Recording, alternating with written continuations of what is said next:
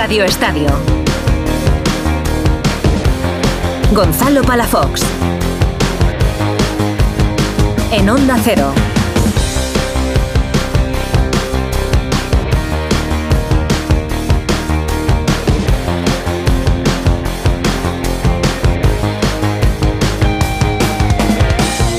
Oye, Pere, pues parece que está arrasando la, Sociedad de la Nieve. Llevan ya seis Goyas. No está mal, ¿eh? No ¿Qué? está mal. No he perdido ninguno, ¿no? No.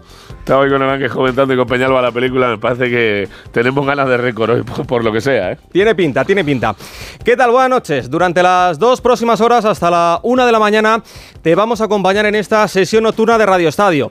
Tanto si estás en el coche como si estás en casa o estás trabajando, a estas horas quédate que creo que te lo vas a pasar muy bien. Decía, bienvenido, bienvenida a esta sesión nocturna tras un sábado que se ha cerrado con la victoria in extremis de Las Palmas, que ha ganado 2-0 al Valencia con un gol de Alex Suárez en el minuto 89. Qué jugadón de Marc Cardona.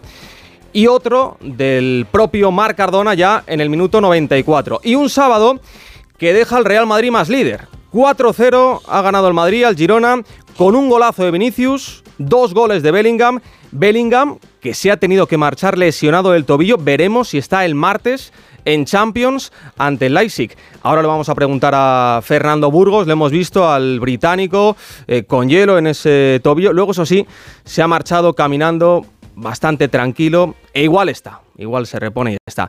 Y eh, como decía, el cuarto, obra de eh, Rodrigo Goes. Ha marcado los tres de la tripleta de, de ataque. José Lu ha fallado un penalti. Y el Girona, pues la verdad, no ha comparecido. Lo de Jan Couto, al que hoy le tocaba casting en el Bernabéu, llorando tras el partido, es el reflejo seguramente de unos jugadores que se han visto completamente superados. Y todo esto con un Madrid sin Rudiger y sin Nacho, más las ausencias de larga duración, como sabréis, de Courtois, Militao y Álava, con otros muchos lesionados de por medio. Vinicius, Camavinga, Chouameni.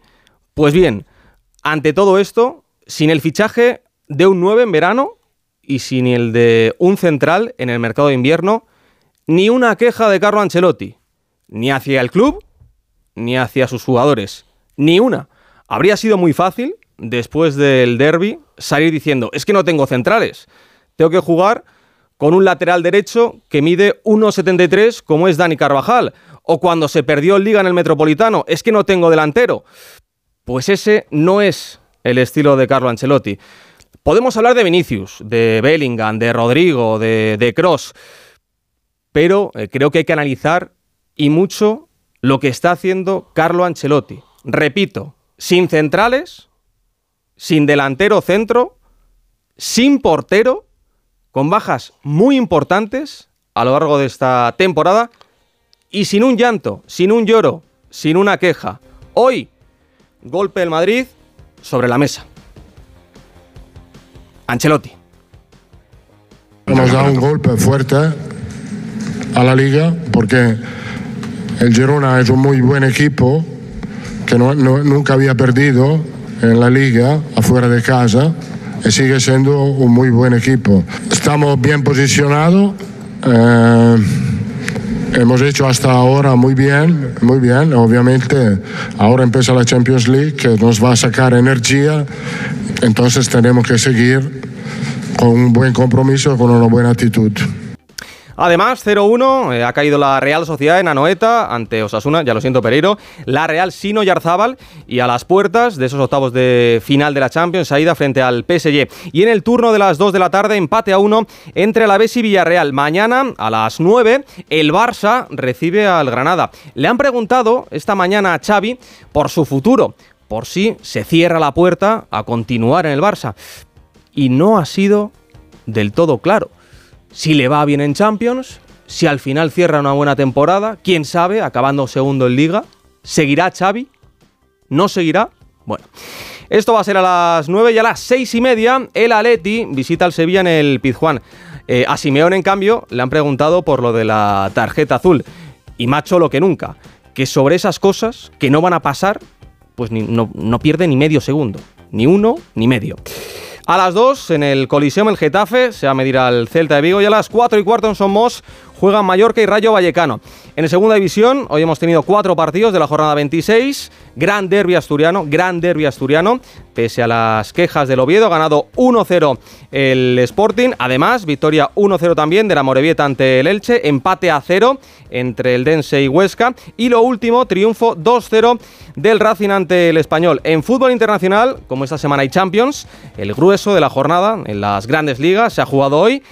En la Bundesliga, cuidado con el Leverkusen de Xavi Alonso, que le ha ganado 3-0 al Bayern de Múnich y ya le saca al Bayern los mismos puntos que el Madrid al Girona, es decir, 5. En la Premier ha vuelto Haaland y como siempre le ha metido dos golitos al Everton y 2-0 le ha ganado el, el, City. El Liverpool, por su parte, le ha ganado 3-1 al Barley. Y en cuanto a los rivales de los nuestros, el Leipzig ha empatado a 2 en casa del Augsburgo, 3-1 le ha ganado el PSG al Lille sin Mbappé, que se ha quedado en el banquillo. También hay que estar pendientes de Kylian Mbappé de cara a la Champions. El Inter ha goleado 2-4 a la Roma y el Napoli juega mañana un partidazo en San Siro ante el Milan. Eh, más cosas, ya tenemos campeón de la Copa de Asia. 1-3 ha ganado Qatar a Jordania. Si me dices un solo jugador de Qatar, uno solo, uno solo, te invito a lo que quieras. Mañana tenemos la final de la Copa de África entre Nigeria y Costa de Marfil. Y al margen del fútbol en baloncesto, la próxima semana se disputa en Málaga la Copa del Rey. Hoy se han jugado cuatro choques de la jornada 22 de la Liga Endesa. Por 12 ha ganado Unicaja en casa de Obradoiro, 78-90. Victoria por 24, sí, por 24 de Thunder Palencia ante Gran Canaria, 82-58. derrota por 6 de Vázquez Zaragoza contra Lenovo Tenerife, 100-106. Y por 20 se ha impuesto Moraban Candorra a Básquet Girona 93-66. De mañana te destaco el Breogán Real Madrid de las 12 y media y el Manresa Barça de las 6 y media. Son las 11 y 12. Empezamos.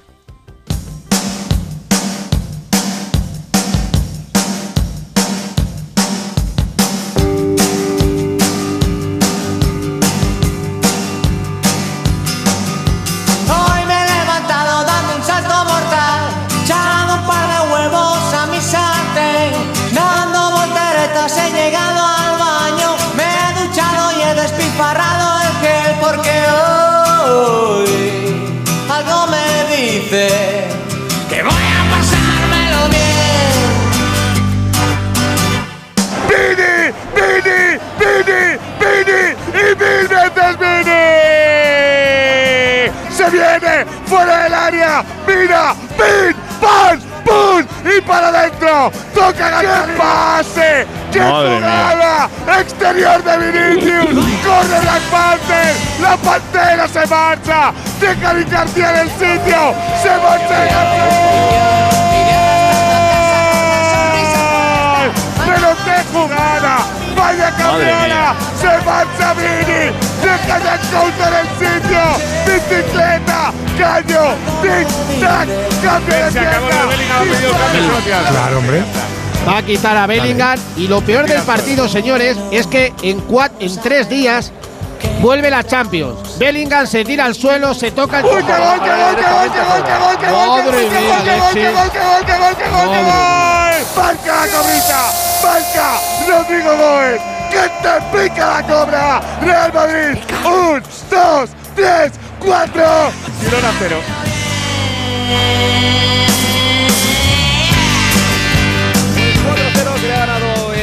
Al Girona. Se le ha pasado muy bien el conjunto de Carlo Ancelotti. Enrique Ortego, ¿qué tal? Buenas noches. Hola, buenas noches. Es verdad que en el campo hemos visto a Vinicius, a Bellingham, a Rodrigo, pero como tú comentabas en Radio Estadio, esta victoria ensalza y mucho la figura de Carlo Ancelotti, ¿no? Sí, yo creo que es la, fusión perfecta, ¿no? El, planteamiento que ha hecho Ancelotti y luego el rendimiento que han dado los jugadores, en, mucho, en, en la mayoría de los casos, siguiendo las indicaciones que el técnico les había, les había recomendado para momentos puntuales del partido y ante un rival especial como también era el, el Girona. Ancelotti le gusta, por encima de todo, que su equipo desarrolle sus cualidades, pero también no es de los que desprecia al contrario y de los que si puede empequeñecer o ningunear o, o paliar las virtudes del, del rival, las trabaja y se lo dice a sus jugadores lo que tienen que hacer. Pues sí. Seguimos saludando a gente en esta mesa de Radio Estadio. Gica Bambino, Crayo Beanu, ¿qué tal? Buenas noches. Hola, Gon, buenas noches a todos, muy bien. Mira que lo llevas anunciando meses eh, y eso que tú no eres para nada sospechoso. El Girona se va a caer. El Girona va a tener un mes malo. Eh, no está para pelear por la liga. Yo sinceramente no me esperaba lo visto hoy en el, en el Bernabéu. Yo tampoco, ya yo creo que ya el toque fue el día de Mallorca en la Copa donde perdió 3-1 y fue incapaz de, eh, de sorprender al Mallorca que, en la primera parte estuvo muy por encima del, Girona en actitud, en fútbol, en todo y hoy la verdad que no ha existido. Hoy a mí Girona no me ha gustado en absoluto, no es aquel equipo que yo vi en el Camp Nou o vi contra el Atlético de Madrid en, en Montilivi. Ha sido desconocido y, y bueno, ha ganado el mejor. Yo no creo que haya diferencia de, siete goles entre los dos equipos. Tres la ida, cuatro a la vuelta, pero Madrid es un equipo muy superior, muy superior. Yo creo que en la, en la ida el resultado fue un poquito engañoso porque el Girona no jugó mal, porque tuvo ocasiones, pero el Madrid ha pasado muy, muy por encima del Girona. ¿Has visto a Jan Couto llorando al final del partido? P- por, porque estuvo mal. El chico perdió el balón ya en el campo se le veía triste. Empezó mal con aquella lesión que lo tuvo un par de minutos fuera del campo. Eh, Yo creo que quiso forzar porque el partido era para, para jugarlo y, y se equivocó en varios goles, no solo en aquel porque Vinicius, Vinicius se lo comió vivo y, y, claro, con, con la derrota y además con todos los ojos sobre ti, Gon, pues esta derrota afecta Sí. mucho a la persona y yo lo siento mucho por él. Yo también he vivido noches tristes y, y también me ha pasado, pero bueno, ánimo al chaval. Mira que decía Rodrigo después del partido eh, que un encuentro no significa nada, pero igual este, este partido en el Bernabéu a, a Jan Couto le puede cambiar la carrera. Narrador del Real Madrid, Alberto Pereiro, ¿qué tal? Buenas noches. ¿Qué tal, familia? ¿Cómo estáis? Muy buenas a todos. Hablaba Jica de, de Vinicius. Mira que esta temporada con, con Bellingham, es verdad que Vini ha estado lesionado en dos ocasiones, además. Dos lesiones de, no sé si decir larga duración, pero que son importantes. Él nunca se había lesionado. Estábamos esperando al mejor Vinicius.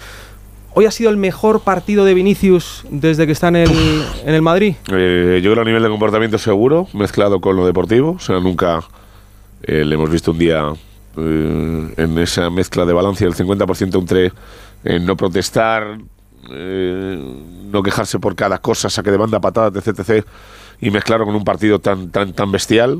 Es un futbolista completamente diferencial, es una auténtica eh, locura verle cuando está bien. Eh, creo que eh, en días como hoy te das cuenta de que tanto la defensa de su entrenador en sala de prensa como el, el valor que tiene dentro del club y el que tiene de mercado eh, actual, que es posiblemente de los dos, tres, bueno, de los tres mejores jugadores del, del mundo en todos los sentidos, pues eh, que tiene el Madrid mucha suerte de, uno, haberlo cuidado tanto, dos, que sea el niño bonito del presidente y tres, que si en el futuro algún tipo de problema con una cohabitación con, con Mbappé, si es que llega, pues que en días como hoy alguno piense que puede ser igual o tan bueno como el francés, ¿no?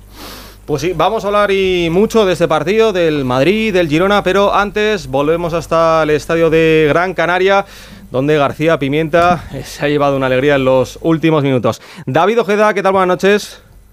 ¿Qué tal, compañeros? Muy buenas noches. No sé si esperabas tú la victoria en el minuto 87, ¿eh?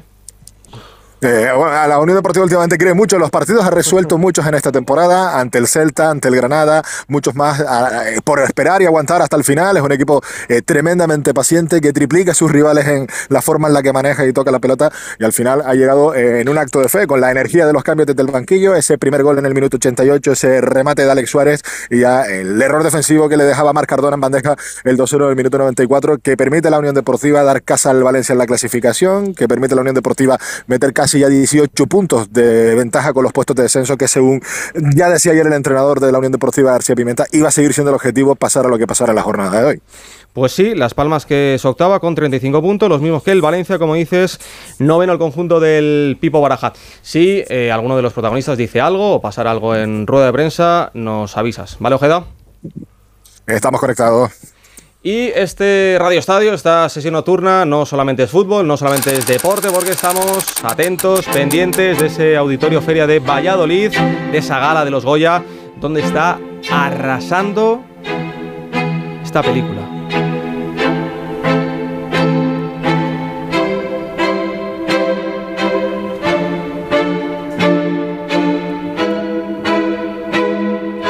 Por cierto, si quieres escuchar una gran entrevista con los supervivientes. Ah, la de Lorena en relevo. Hace, hace unas semanas también estuvieron aquí, ¿eh? en Radio Estadio. Se lo sé, lo sé. Con Collado y con Edu García. No, la de, la de Albert, la de Albert idea, yo la había escuchado. Idea de Alberto Collado, que es un apasionado del cine. Y es una de esas entrevistas que te ponen los, los vellos de punta. O sea, es... Es una historia, es una locura. La historia es una locura de la supervivencia al máximo. Esto que está escuchando de fondo es la banda sonora de la película, que es de Michael Giacchino, que es uno de los mejores eh, compositores de banda sonora mezclado con eh, no solo con cine, sino con mil, mil historias. Creo que lleva más de 10 eh, Goyas. Se ha hecho por excelencia el, el, compositor de, Bayona para casi siempre. Y bueno, para el que quiera friquear un poco, pues empezó y empezó a ser alguien más que famoso en todo el mundo del cine con la grabación de la primera banda sonora de Perdidos, aquella serie que, que explotó a principios de los 2000, ¿no? Es verdad que detrás hay una gran historia, pero no es fácil. Viven. Fue una gran película, sí, pero La Sociedad de la Nieve es otra cosa, es espectacular el trabajo que ha hecho Bayona. Mercedes Pascua, ¿qué tal? Buenas noches. ¿Qué tal? Buenas noches. Pues fijaros que hablabais ahora mismo de Michael Giacchino. No ha podido venir a recoger ese Goya a la mejor música original para la Sociedad de la Nieve y ha sido Bayona quien ha subido a agradecer el premio. Esto está siendo, como sé que todos habéis visto la película o casi todos, porque es algo que hemos comentado en la redacción estos días, esto está, siendo como el alud que de repente cae en esa película y arrasa con todo. Bueno, pues no hay ni una sola categoría en la que estuviera nominada que no se, lo se haya llevado un premio. Por ahora lleva 10 de 10, lleva el vestuario, los efectos especiales, el maquillaje y peluquería. El actor de reparto para Matías Recal, que es el famoso Roberto de esta película de la Sociedad de la Nieve, se lleva el montaje, se lleva la fotografía, el sonido, que es espectacular, ¿no? Recoger ese sonido cuando no ocurre nada, como es en el caso de esta película. La dirección de arte y la dirección de producción. Así está arrasando y la verdad que Bayona a moco tendido, sabéis que se emociona muy fácilmente y está a moco tendido en el patio de butacas viendo como todos sus compañeros están subiendo a recoger los premios y como todos les, le dedican en parte a él haber contado con ellos para esta historia humana, esta historia de supervivencia basada en hechos reales de ese equipo de jóvenes que jugaban al rugby, que un día deciden que se van a ir a jugar a Chile, son uruguayos, y de repente el avión se estrella y tienen que estar 74 días eh, pasando frío, hambre, necesidades, viendo cómo se mueren sus compañeros. Este es el plantel que tenemos por ahora. Afortunadamente acaba de parar la gala a dar el premio honorífico al director de fotografía Juan Mariné y ahora están haciendo un homenaje a Concha. Yo creo que también es un respiro para el resto de nominados porque es que no se están llevando nada.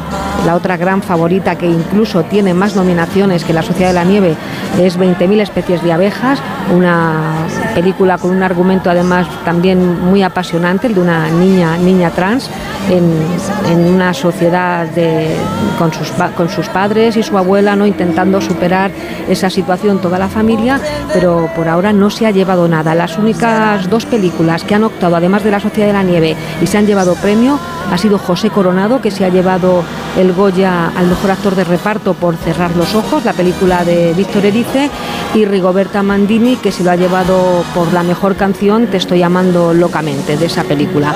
Por ahora, así estamos en esta gala, arrasando, hace muchísimo frío en Valladolid, en la sala de prensa donde nos han puesto, estamos como en la Sociedad de la Nieve, si vamos con frío y sin comida, y aquí estamos mimetizándonos con esta gran película que hoy promete eh, hacer historia en los Goya.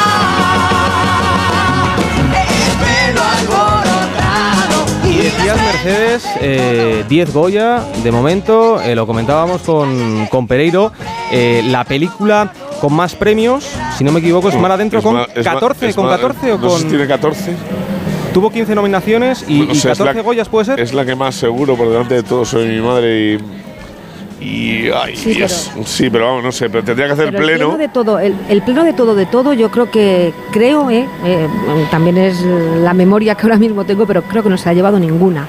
Y, y de verdad que promete llevarse el pleno de pleno. Vamos a ver si la academia también le reconoce la dirección. Siempre que se ha presentado a la dirección J. Bayona se lo ha llevado. Se lo llevó por el orfanato, se lo llevó por la película del tsunami, se lo llevó por un monstruo viene a verme. Vamos a ver ahora qué, qué ocurre. Bueno, ¿Qué pues ocurre? si se la lleva o qué. eh, si sigue ganando premios, que seguramente sea así. A las 11 y 25, la Sociedad de la Nieve lleva ya 10. 10 premios. Gracias, Mercedes. Nos sigues Hasta luego.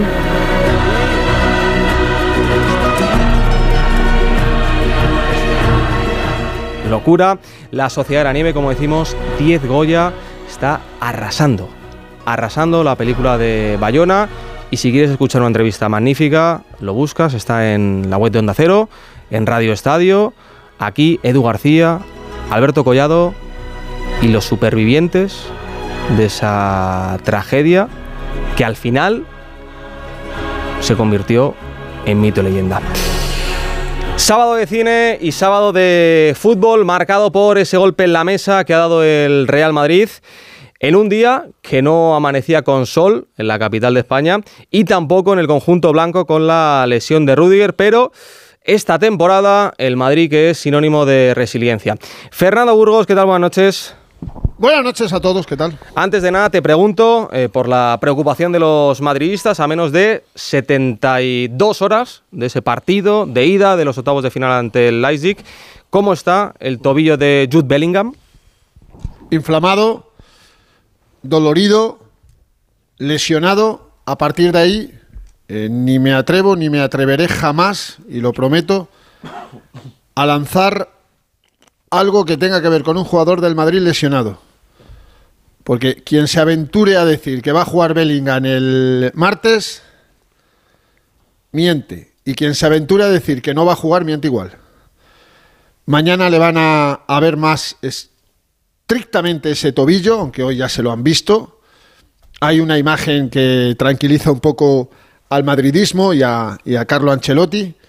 Es que ha terminado el partido y en lugar de, irse al vestuario, pues ha salido descalzo con un vendaje compresivo importante en el tobillo izquierdo al terreno de juego para agradecer a la afición el, el apoyo y no se le veía con una cojera ostensible. Prácticamente no estaba eh, cojeando. Pero bueno, vamos a esperar. Son pocas horas, pero la voluntad del futbolista es la de jugar. Luego tendría el partido contra el Rayo Vallecano. Después semana libre y el último partido del mes de febrero en el Bernabéu frente al Sevilla de Sergio Ramos. O sea que puede estar perfectamente en los plazos, pero hay que tener pies de plomo en toda esta secuencia de lesiones porque hoy efectivamente amaneció oscuro con la lesión confirmada de Tony Rudiger, diagnóstico de lesión muscular en el vasto lateral del muslo izquierdo, que no se produjo hoy ni ayer. Fue el pasado jueves, no de esta semana, de la pasada en el Coliseo Getafense, tras ese golpe brutal con el inglés Greenwood, que le impidió jugar frente de Madrid. Y pese a que ayer viernes entrenó con el equipo sin aparentes problemas, con un vendaje compresivo que lo tapaba el pantalón del chándal con el que entrenó, pues eh, Rudiger no, no va a jugar, no solo hoy no ha jugado, sino no va a jugar el próximo martes ni el domingo en Vallecas y vamos a ver eh, los partidos de ausencia del alemán, que era otro de los que apenas se había lesionado, pero que ya ha caído. Y hoy se puede decir, porque lo podemos decir, que el Madrid ha sido un Madrid de Goya total y absoluto. El Madrid ha ganado Sí. todas, todas, eh, no se llaman estatuillas, ¿no? Se llaman los Goyas, ¿no? Eso es. Eh, todos los, los, los, los Goya de la noche han sido para el Real Madrid y para sus futbolistas. Eh, más allá de, de saber si Bellingham va a estar para, para el partido de, de Champions, lo que está claro es que al 100% mm, no va a estar, seguramente arrastre algún dolor, como todos los futbolistas eh, arrastran dolores en, múltiples partidos, pero eh, empezó la temporada con esa lesión en el hombro frente al Rayo Vallecano. Hoy, en la misma acción donde se lesiona, no estaba claro si había sido el hombro o el tobillo, os lo pregunto a, los cuatro. Eh, estando en el momento en el que estamos de la, de temporada, ida a octavos de final de la Champions, siendo el rival que es, que es el Leipzig, eh, debería forzar el Madrid con, con Bellingham, porque puede llegar al 90. Si llega al 60, seguramente eh, Burgos lo sabe, Pereiro también. eh, Ancelotti no le va a forzar. No le va a forzar. Pero, como decías, Fernando, el jugador es el que si está ahí, ahí, como el caso de Rudiger, acabe, acabe decidiendo. ¿Debe el Madrid forzar con, con Bellingham? A Quique, ver, es un Jica, esguince de tobillo, yo creo que sí. Un esguince de tobillo no es igual que una lesión muscular o un problema en la rodilla. Eh, un esguince de rodilla no es lo mismo que un esguince de tobillo. Yo creo que sí. Y, creo que si juega va a estar muy cerca del 100%. Lo tengo, lo tengo claro. Es que eh, los indicios y las imágenes no te demuestran que Bellingham no esté para jugar, pero vamos a ver cómo evoluciona. Cada tobillo es, es diferente. El de Morientes era un tobillo demasiado laxo y se lo podía torcer 50.000 veces que al siguiente partido iba a jugar. Vamos a esperar, es una cosa nueva que no hemos visto en Bellingham, es 15 de tobillo, pero es que han sido dos. En la jugada esa Sí. que parecía que era el hombro y luego en la posterior también en el mismo tobillo izquierdo. Yo igual que Fernando tengo la sensación de que si se cumple un poco lo que hemos visto al verle salir del terreno en juego, el Madrid podía forzar con él el, el martes. Son partidos para forzar, hombre. O sea, puede descansar en Vallecas, creo yo. ¿eh? Quique, Jica. Sí, yo también creo Yo que no. va a jugar. Yo creo que va a jugar porque es un partido importante para él, vuelve a Alemania. mm, bueno, si el Madrid es capaz de competir como lo ha hecho hoy, podría incluso, si le sale un partido medianamente bueno, eh, sentenciar a la eliminatoria, porque el rival no creo que sea mejor que el Girona y hoy al Girona se lo ha pasado por encima. No siempre se va a alcanzar la perfección casi de hoy, pero sí, yo creo que, Anche- que Bellingham va a estar en su puesto. Eh, tú Jica, tú decías que, que no, que no forzarías Que no. con Bellingham, ¿no? No, no, no. Eh, yo he visto la jugada eh, varias veces repetida. El pisotón es horrible porque se le va mucho el No, tobillo. no, la hacia- segunda es fea, sí, sí, claro, es muy Sí, fea. Es feísima, feísima. Y ahora está en caliente. Mañana seguramente el tobillo va a estar inflamado o muy inflamado. Y además te digo una cosa, si hubiera sido a partido único sí hubiera arriesgado, pero al jugar la vuelta en el Bernabéu yo creo que no arriesgará. Ni, ni Ancelotti ni el jugador. No sé, yo esto pienso, que es, es pronto y, y no hay que eh, a- asumir riesgos. Bueno, veremos cómo evoluciona ese tobillo. Decías, Fernando, eh, un partido de, de premios Goya. Eh, ¿El mejor partido de- del Madrid esta temporada? Por el nivel, por la goleada y por el rival, no, no tengo, no tengo ninguna duda. Al Girona nadie en esta liga le ha zarandeado como le ha zarandeado el Real Madrid. En Montilivi a partir del minuto 10 y, y sobre todo hoy, hoy aquí, es que ha convertido un equipazo en un equipín. Eso es así. El, el nivel de hoy es que hoy ha estado cerca, a ver, algunos se va a molestar porque eso últimamente no lo ven, ha estado cerca de la excelencia. ¿eh? Hoy ha estado muy cerquita en las circunstancias en las que ha jugado. Con Carvajal y Chuamení de centrales. El equipo que más remataba, el equipo más goleador del campeonato. Y no han hecho un solo remate y no han marcado un solo gol. O sea, es que es, cercano a la, perfección. Yo te digo una cosa, la perfección hubiera sido si José Lu mete el 5-0 de penalti. Esa para mí hubiera sido un 5-0 al segundo clasificado después de las 23 jornadas que llevaba el Girona, eso se acercaría a la perfección absoluta, pero es solo un partido y es una jornada. Todavía quedan 42 puntos en juego.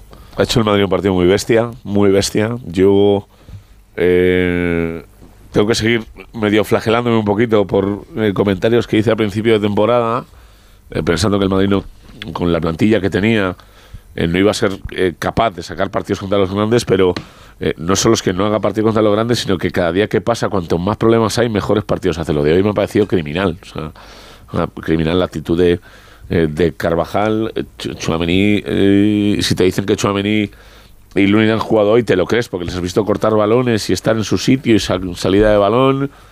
Eh, pero, pero no sé, no sé, es que se me hace muy complicado analizar un partido que es tan bueno, tan perfecto, sobre todo cuando, pues Rodrigo sí me ha dejado un poquito, así que le falta algo, lleva cinco, cinco partidos sin marcar, pero eh, la conexión mini Bellingham ha sido la mejor de la temporada sin lugar a dudas, creo que el centro del campo Cross está a un nivel de locos, eh, Valverde corre lo tuyo, lo mío lo de los 17 que le pongas por delante, no sé, son demasiadas cosas para que para que te haga dudar. Y hoy el Madrid ha hecho un partido muy, muy, muy bestia. Quique Yica. Hombre, yo, Para mí es el, mejor partido en mucho tiempo del Madrid. Sigue, sigue. perdona. Dale.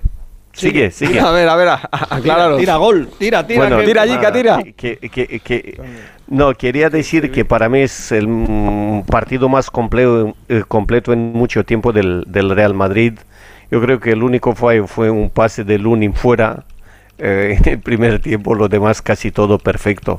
En defensa no se han notado las bajas, los dos centrales magníficos. Eh, Girona apenas ha inquietado la portería de Lunin. En el mediocampo mucho trabajo, posesión, ida y vuelta de vértigo y en ataque ya no te digo. Yo creo que es el partido más completo en mucho tiempo que veo del, Real Madrid y más teniendo en cuenta el rival que ha tenido en, enfrente. Ya te dije que ganó con solvencia al Barcelona, ganó con solvencia a la. pero es que vienes de ese partido de la final de la Supercopa con el Barça y dices, joder, complicado verlo mejor. Y es que el de hoy es mejor por todos los sitios. por todos los sitios. es, es, el partido de hoy es brutal, es para hacer afición. Este partido es chapó. A mí me llama la atención especialmente el rendimiento de algunos jugadores haciendo mm, labores que a lo mejor no son las que a ellos más les gustan, pero saben que son las que el equipo necesita en estos momentos. Hablo del caso de Cross, que hoy ha jugado de medio centro único. Eh, el que le echaba una mano en la salida del balón era Chuamení, que estaba sobrado en, en defensa y la salida del balón ya lo tenían trabajado para que fuera entre los dos y luego, luego ha ocupado muchísimo terreno. Y luego la, la, labor de Valverde. Valverde hoy ha hecho de tres en uno. Valverde hoy tenía que echar una mano a, a Lucas Vázquez con Sabiño. Valverde hoy tenía que esperar a las entradas de Miguel Gutiérrez, que se mete como interior izquierdo, y cuando Portu pasaba a ser el segundo delantero, se metía como tercer central. A un jugador como él, que el año pasado su entrenador le exigió o le pidió que tenía que hacer 12 goles y los hizo, este año le ha dicho, te tienes que sacrificar por el equipo y olvidarte de llegar al área contraria, y lo está haciendo. Esos jugadores muy difícil a una estrella, ya que es la estrella de su selección y ya lleva años en el Madrid, que haga toda esa labor sucia que, ha hecho hoy y hace otros partidos, eso es muy importante y el mérito es al 50% el, el jugador que quiere y el entrenador que se le pide y le convence. Y Fernando, mención especial a, Vinicius. Estábamos esperando a este Vinicius y Ancelotti ha dicho en rueda de prensa tras el partido, encuentro top, manera, nivel y actitud. Y lo ha coronado diciendo, bueno, mejor lo vamos a escuchar porque lo mejor que ha ocurrido en la rueda de prensa, y han pasado muchas cosas, es esta secuencia sonora. Escucha Ancelotti sobre Vini. Sí, Vinicius, es muy importante cuando juega de esta manera, de este nivel, con esta actitud. Para mí, mi opinión personal, es, es el mejor del mundo. Si Vinicius es el mejor jugador del mundo, ¿nos podría decir quiénes son el segundo y el tercer mejor jugador? Bellingham, segundo. ¿Tercero? Tercero, Rodrigo. Y con, y con Vini. Cuarto, Cross. Valverde. Quinto. Camavinga. Sexto. Hoy, creo que el partido de hoy, eh, estar en el banquillo de Real Madrid hoy. Y con, y ha sido, se estaba muy cómodo. Y con los seis mejores jugadores del mundo en su equipo, ¿para qué van a fichar a Mbappé?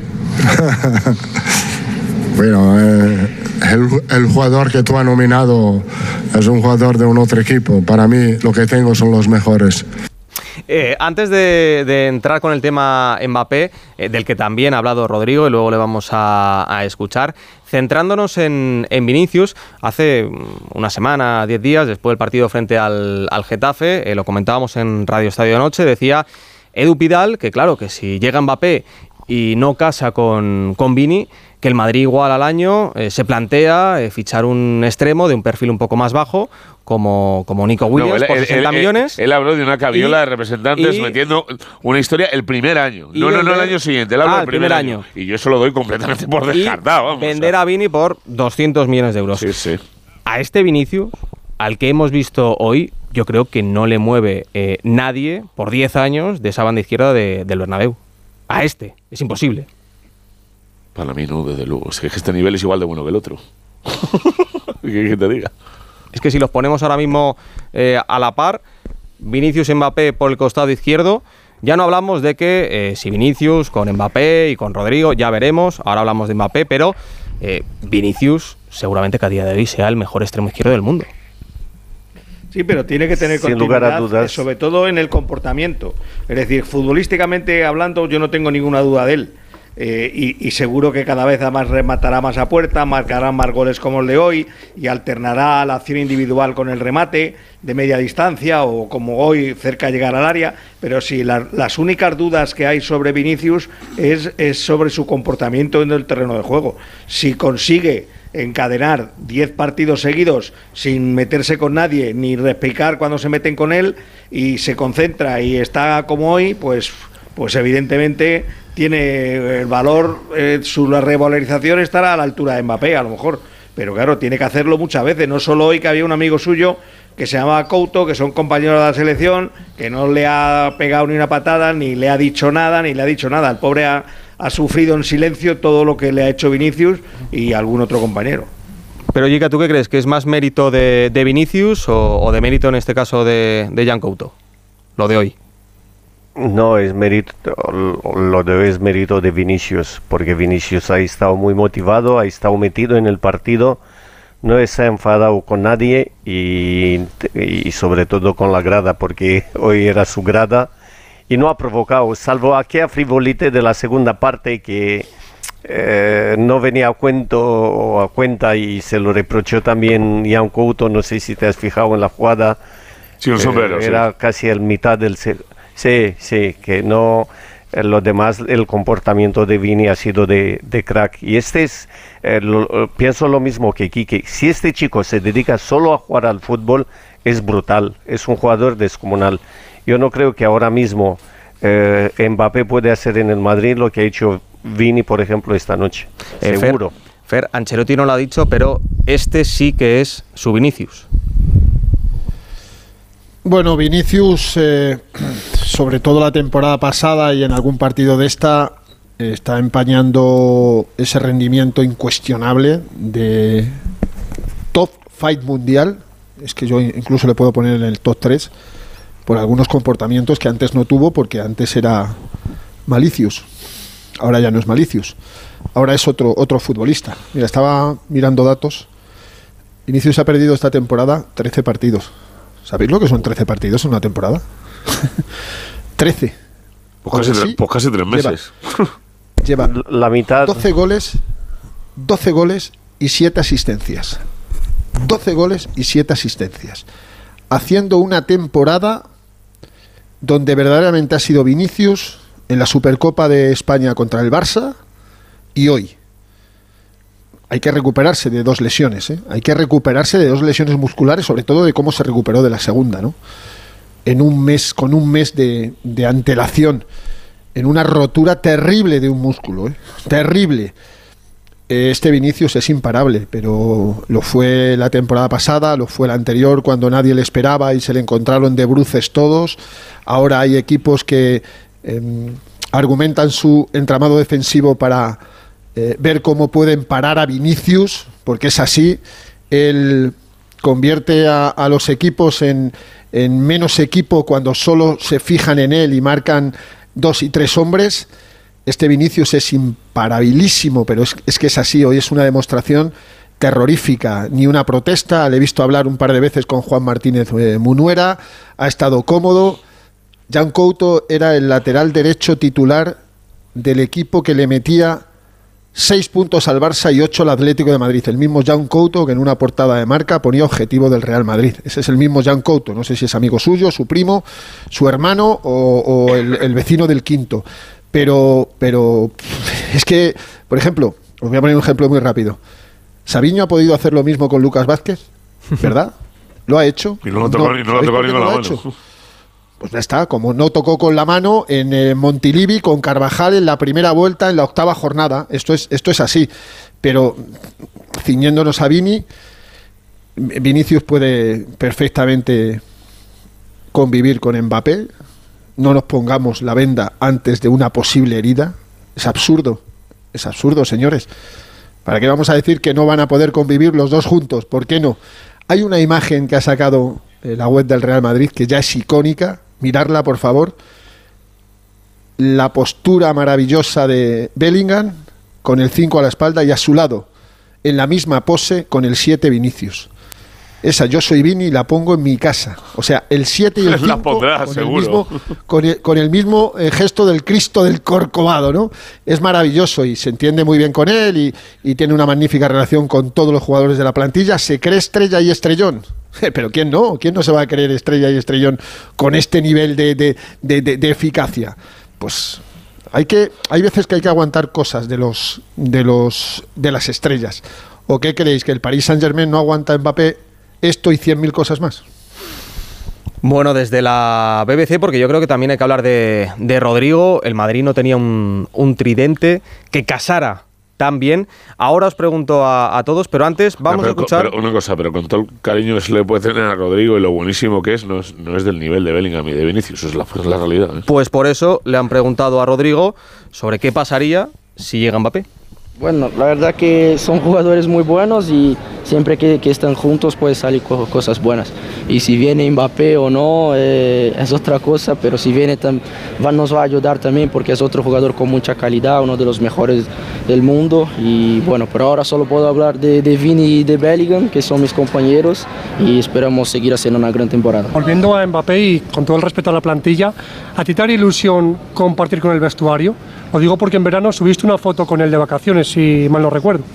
Sí, sí, a mí me encantaría. Yo quiero siempre jugar con los mejores jugadores y como he dicho, él es uno de los mejores del mundo y a mí me encantaría, pero no puedo, no puedo hablar mucho sobre él, solo que me, me encantaría porque él es jugador de PSG y tengo que respetar. Pero eso es más competencia en ataque, ¿no? Si viene Mbappé, a lo mejor uno de los tres de arriba sobra. Sí, pero eso es bueno porque muestra que nuestro equipo estará cada día más fuerte. A mí me sorprende. Dice mucho de alguien, ¿eh? Cuidado, eh, las cosas como son. Sí, ¿eh? sí, a mí me sorprende que en el Madrid no solamente Rodrigo, eh, también Camavinga, cuando llegó Chouameni, en este caso Vinicius, que se hablaba antes de inicio de, de la temporada, qué va a pasar eh, esa relación entre, entre Vinicius y, y Bellingham, sobre todo, sobre todo viendo a Bellingham marcar en las primeras jornadas y tener ese protagonismo en, en ataque. A mí me sorprende que Vinicius se lleva a las mil maravillas con Bellingham, que Camavinga es el hermano de Chouameni y que ahora Rodrigo, sobre un jugador que seguramente le quite minutos, pues dice que estaría encantado de que llegara al Madrid. Eso no es fácil tener ese vestuario. ¿eh?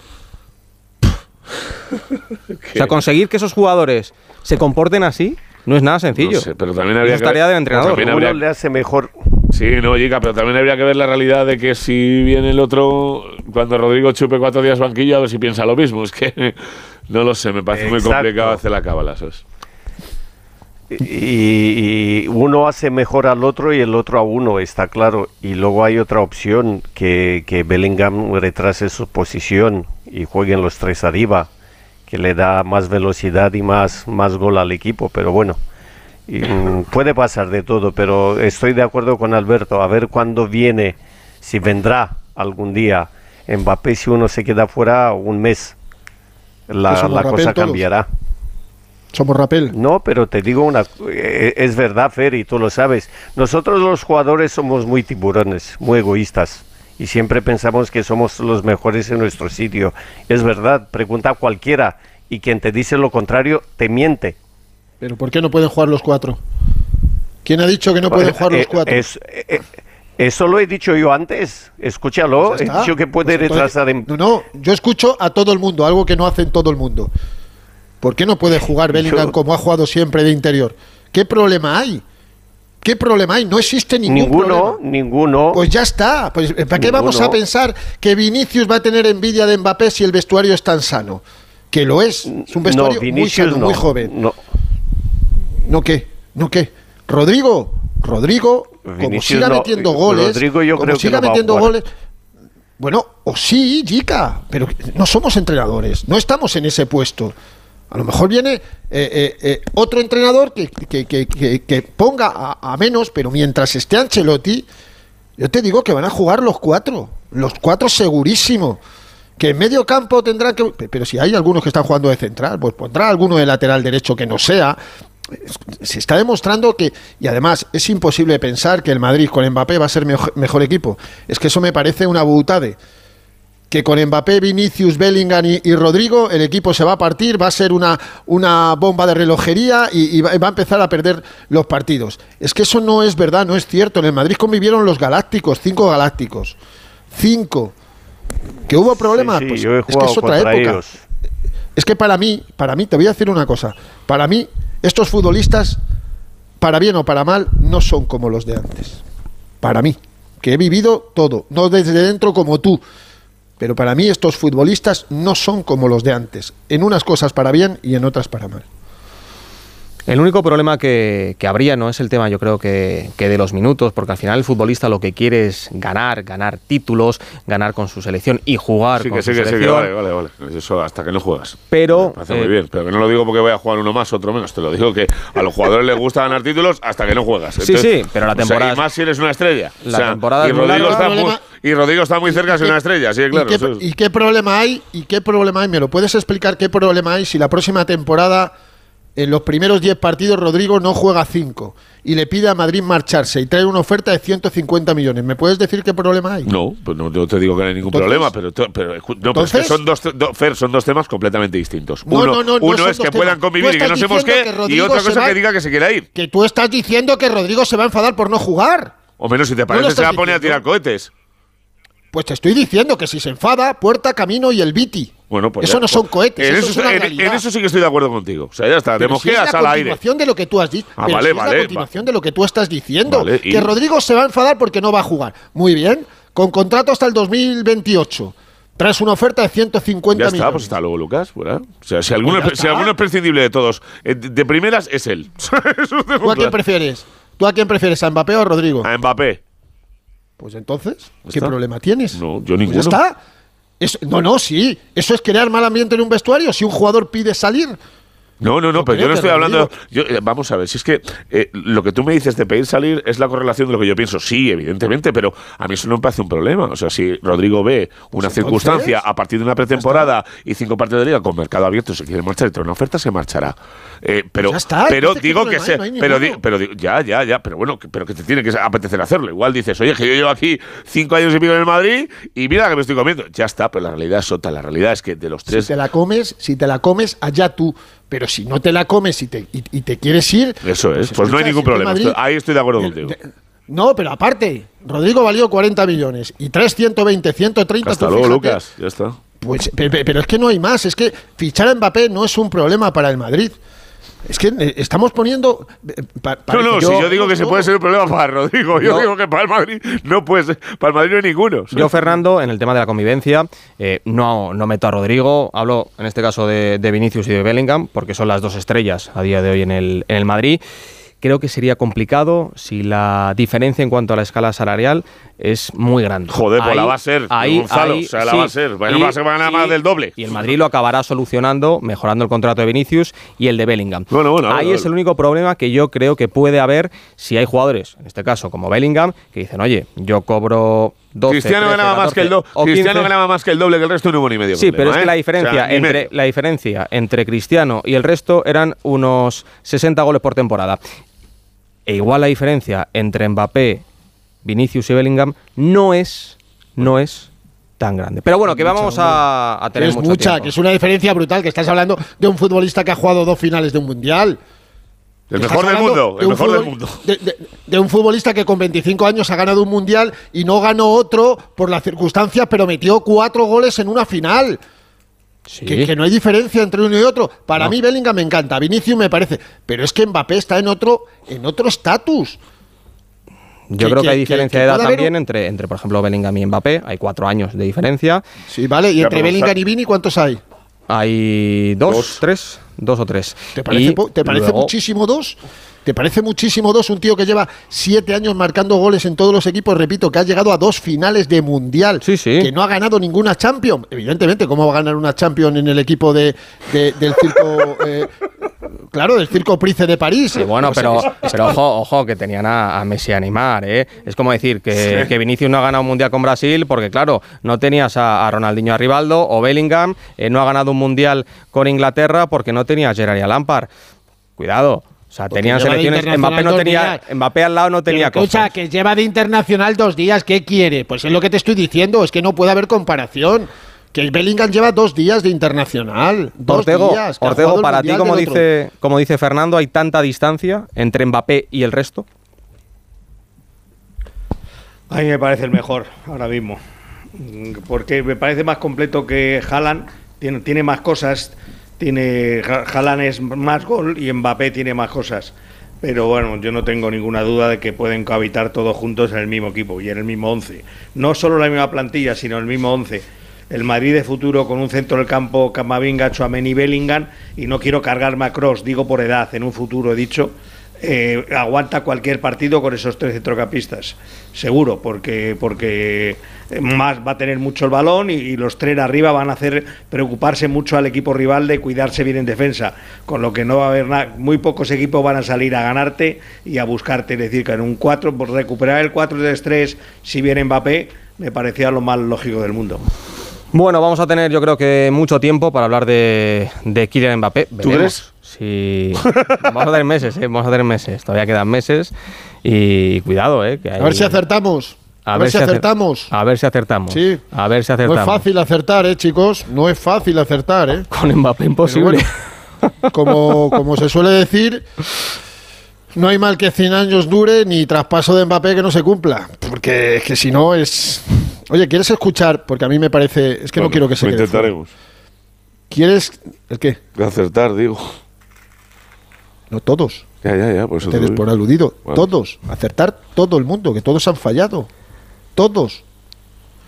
Me apetece escuchar a Mitchell porque creo que hoy ha hecho un ejercicio de, de lo que es Mitchell, un gran entrenador y un, y un tipo tan coherente que, que no ha buscado no ha buscado una sola excusa. Ha estado también en la sala de prensa que quiero que le escuchen la reflexión de este Mitchell, que hoy ha perdido 4-0 y que prácticamente casi pide perdón, pero de, de parte suya, no de los jugadores. Escuchen.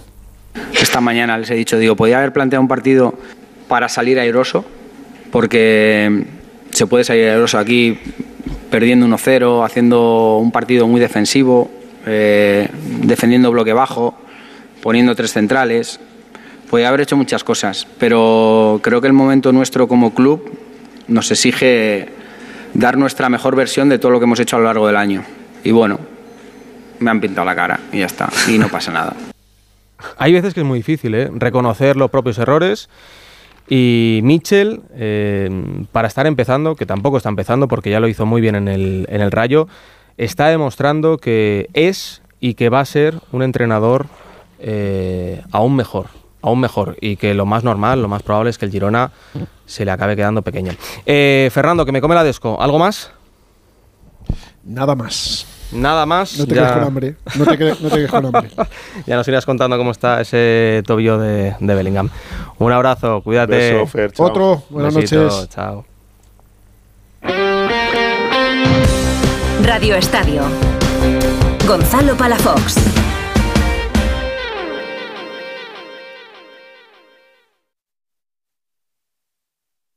La gama eléctrica Citroën Pro se carga en la descarga o cuando acabas la carga. La de cargar, no la del punto de carga que viene incluido. Y cargado viene también tu Citroën Iberlingo desde 20.990 euros con entrega inmediata. Vente a la carga hasta fin de mes y te lo contamos. Citroën. Condiciones en citroen.es. Onda Cero. Vengan las rebajas de Muebles Adama. Precios insuperables con la misma calidad de siempre, en una gran variedad de estilos y modelos y con su habitual trato amable. Transporte y montaje gratuitos. Todo lo bueno de siempre, pero ahora con rebajas. Muebles Adama. Ven a la calle General Ricardo 190 o entra en mueblesadama.com. En la venta de tu coche, como en todo, puede ser un loser o un pluser. Un loser no valora su tiempo. Un loser se deja embaucar con ofertas de compra que no se respetan. ¿Quieres ser un pluser? Ven directo a Ocasión Plus para recibir siempre la mejor tasación pago en el acto y siempre con total transparencia. Ocasión Plus. Ya somos más de 200.000 plusers. ¿Te unes? En la ganadería Organic producimos la mejor carne del mundo. Hacemos cría ecológica de las razas Angus y Wayu, 100% sostenible. Nuestra carne es deliciosa y saludable, extremadamente tierna y jugosa. Va del campo a tu casa, sin intermediarios, a un precio justo. Si pruebas Organic, solo comerás Organic. Nosotros te la llevamos gratis a tu casa. Haz tu pedido en el 910-2010, 910-2010 o carneorganic.com. Organic, la mejor carne del mundo. Si es que ya lo digo yo siempre, dúchate que sale económico, pero eso sí, hazlo en un plato de ducha de Duchamanía. Hazme caso, ¿no ves que una bañera tiene más peligro que meter los dedos en un enchufe? Y mira que son bonitos los platos de ducha de Duchamanía. Oye, con suelo antideslizante, sus mamparas, para entrar a vivir, pues eso, dúchate que sale económico y llama a Duchamanía, que no me enteré yo que no lo haces. En Madrid, Paseo del Molino 6, 91 468 4907 y duchamanía.es.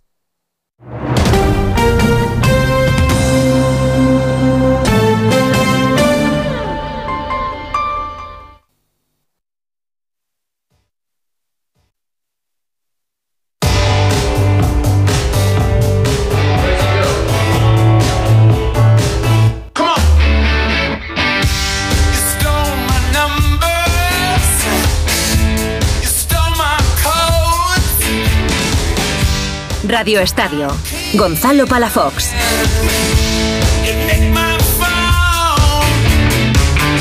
No, no ha cambiado, no ha cambiado, la verdad. ¿Se te pide opinión todavía para la próxima temporada? Sí, sí, con Deco, con Deco tengo relación de amistad de hace muchos años, no es porque ahora estemos trabajando, que se ha dicho muchas veces que no tengo buenas relaciones, es todo lo contrario, todo lo contrario, y en todo lo que pueda ayudar, aún, aún no siguiendo la temporada que viene, ayudaré al club, porque quiero a este club y es un sentimiento que tengo dentro. Mi día a día no, no ha cambiado, no ha cambiado, incluso estoy más motivado sabiendo que, que cada vez me queda menos en el, en el cargo para acabar de la mejor manera posible. Pues mañana a las 9 se van a enfrentar el Barcelona, se ríe Pereiro, ahora le preguntamos por qué, ante el Granada. Y a mí me ha dejado muy descolocado la rueda de prensa de Xavi de cara a su futuro. Alfredo Martínez, Barcelona, ¿qué tal? Buenas noches. Hola, buenas noches. No eres el único al que le he dejado algo mm, sorprendido, aunque ya hay cierto rum Y te digo una cosa, Alfredo. Creo que hay eh, mucho barcelonista que con esta rueda de prensa se ha ilusionado muchísimo. Muchísimo con Xavi. Bueno, hay, hay, que ver, hay que ver, porque hay una corriente dentro del club que cree que la mejor solución en el futuro sería que Xavi se quedara, porque es una apuesta por la cantera, porque no es fácil ese banquillo, porque creen que es un técnico más idóneo, aunque es como todo, ¿eh? hay quien cree que no está cumpliendo las expectativas. Xavi hoy decía que la gente en la calle le paraba, le decía que ánimo, que estaba encantada con él, que él notaba el cariño, que, ve, que había visto una respuesta extraordinaria de los jugadores. Aquí ya también te hace una duda, dice, o sea, cuando anuncias que te vas es cuando responden los jugadores y por qué antes no, pero, pero en cualquier caso ese debate va a existir. Si el equipo mejora sensaciones como ha hecho en las dos últimas semanas que ha ganado los partidos y ha ofrecido una cara mejor, si por ejemplo mañana gana el Granada, ofrece una buena imagen ante el Nápoles, yo creo que esa corriente de que a lo mejor se replantee Xavi seguir va a existir. Y yo, yo contaba eh, ayer que gente de la directiva de peso en el área deportiva nos había confesado, me había confesado que, que sí, que para ellos era una posibilidad tratar de convencer a Xavi, que le veían incluso la mejor opción que algunas de las que se están comentando y sondeando por ahí, ¿no? Con lo cual no lo descartemos. Fíjate que hoy un compañero le ha preguntado directamente, es en catalán, iré traduciendo algunas de las frases, Vale. sobre si él se replantearía su futuro viendo cómo había respondido el equipo. Y esta es la respuesta del técnico, que hoy estaba un poco más relajado y más tranquilo, menos tenso. tu tens decidit el 100% i ja no ha Tienes decidido el 100%. marxa enrere o si la o dar marxa atrás. podries arribar a plantejar. Merci. No, jo, jo crec que ho vaig deixar molt clar. No, Bueno, jo no crec que ha de canviar claro. res i No tiene que estic cambiar nada. centrat en el dia a dia. Crec que Estoy centrado en el día a día. la decisió va ser encertada, insisteixo. La decisión fue acertada, insisto. perquè d'alguna manera crec que el club necessitava aquest canvi de dinàmica i De canvi alguna de manera el club Va ser un necesitaba este cambio de rumbo. completament convençut veient també la reacció dels Estoy futbolistes convencido también, viendo la reacción de los i no em centro en res més que en, que en el partit de demà No me centro nada más que en el partido del domingo. No pienso ni en Vigo, ni en Nápoles. Me he propuesto ir día a día. Este es mi objetivo. Nada más. Está claro que la decisión es la que os dije, no cambia nada.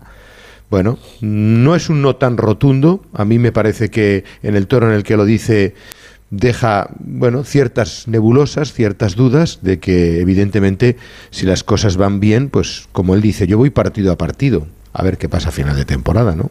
Que él cree que la decisión en su momento fue acertada, es otra cosa. Pero que sea tan tajante y tan rotunda, yo, yo lo, pongo, lo pongo en duda. Vamos a ver cómo va la temporada. De momento la liga se le ha complicado muchísimo. Está a 11 puntos en estos momentos antes del partido ante el Granada. Tiene un calendario complicadísimo. Tiene que ir al Bernabéu, tiene que ir al campo del Atlético de Madrid, tiene que ir a San Mamés. Bueno, el calendario no invita a pensar que, que sea accesible, pero se han visto cosas más, más complicadas. ¿no? Eh, ahora os pregunto por, por Xavi, pero estamos viendo esa gala de los Goya en Valladolid. honor Eh, estar aquí esta noche con todos vosotros. Súper emocionada Sigourney Weaver, eh, Goya de honor a una carrera fantástica, con las lágrimas en los ojos. And that Hota, my friend, will give me this award.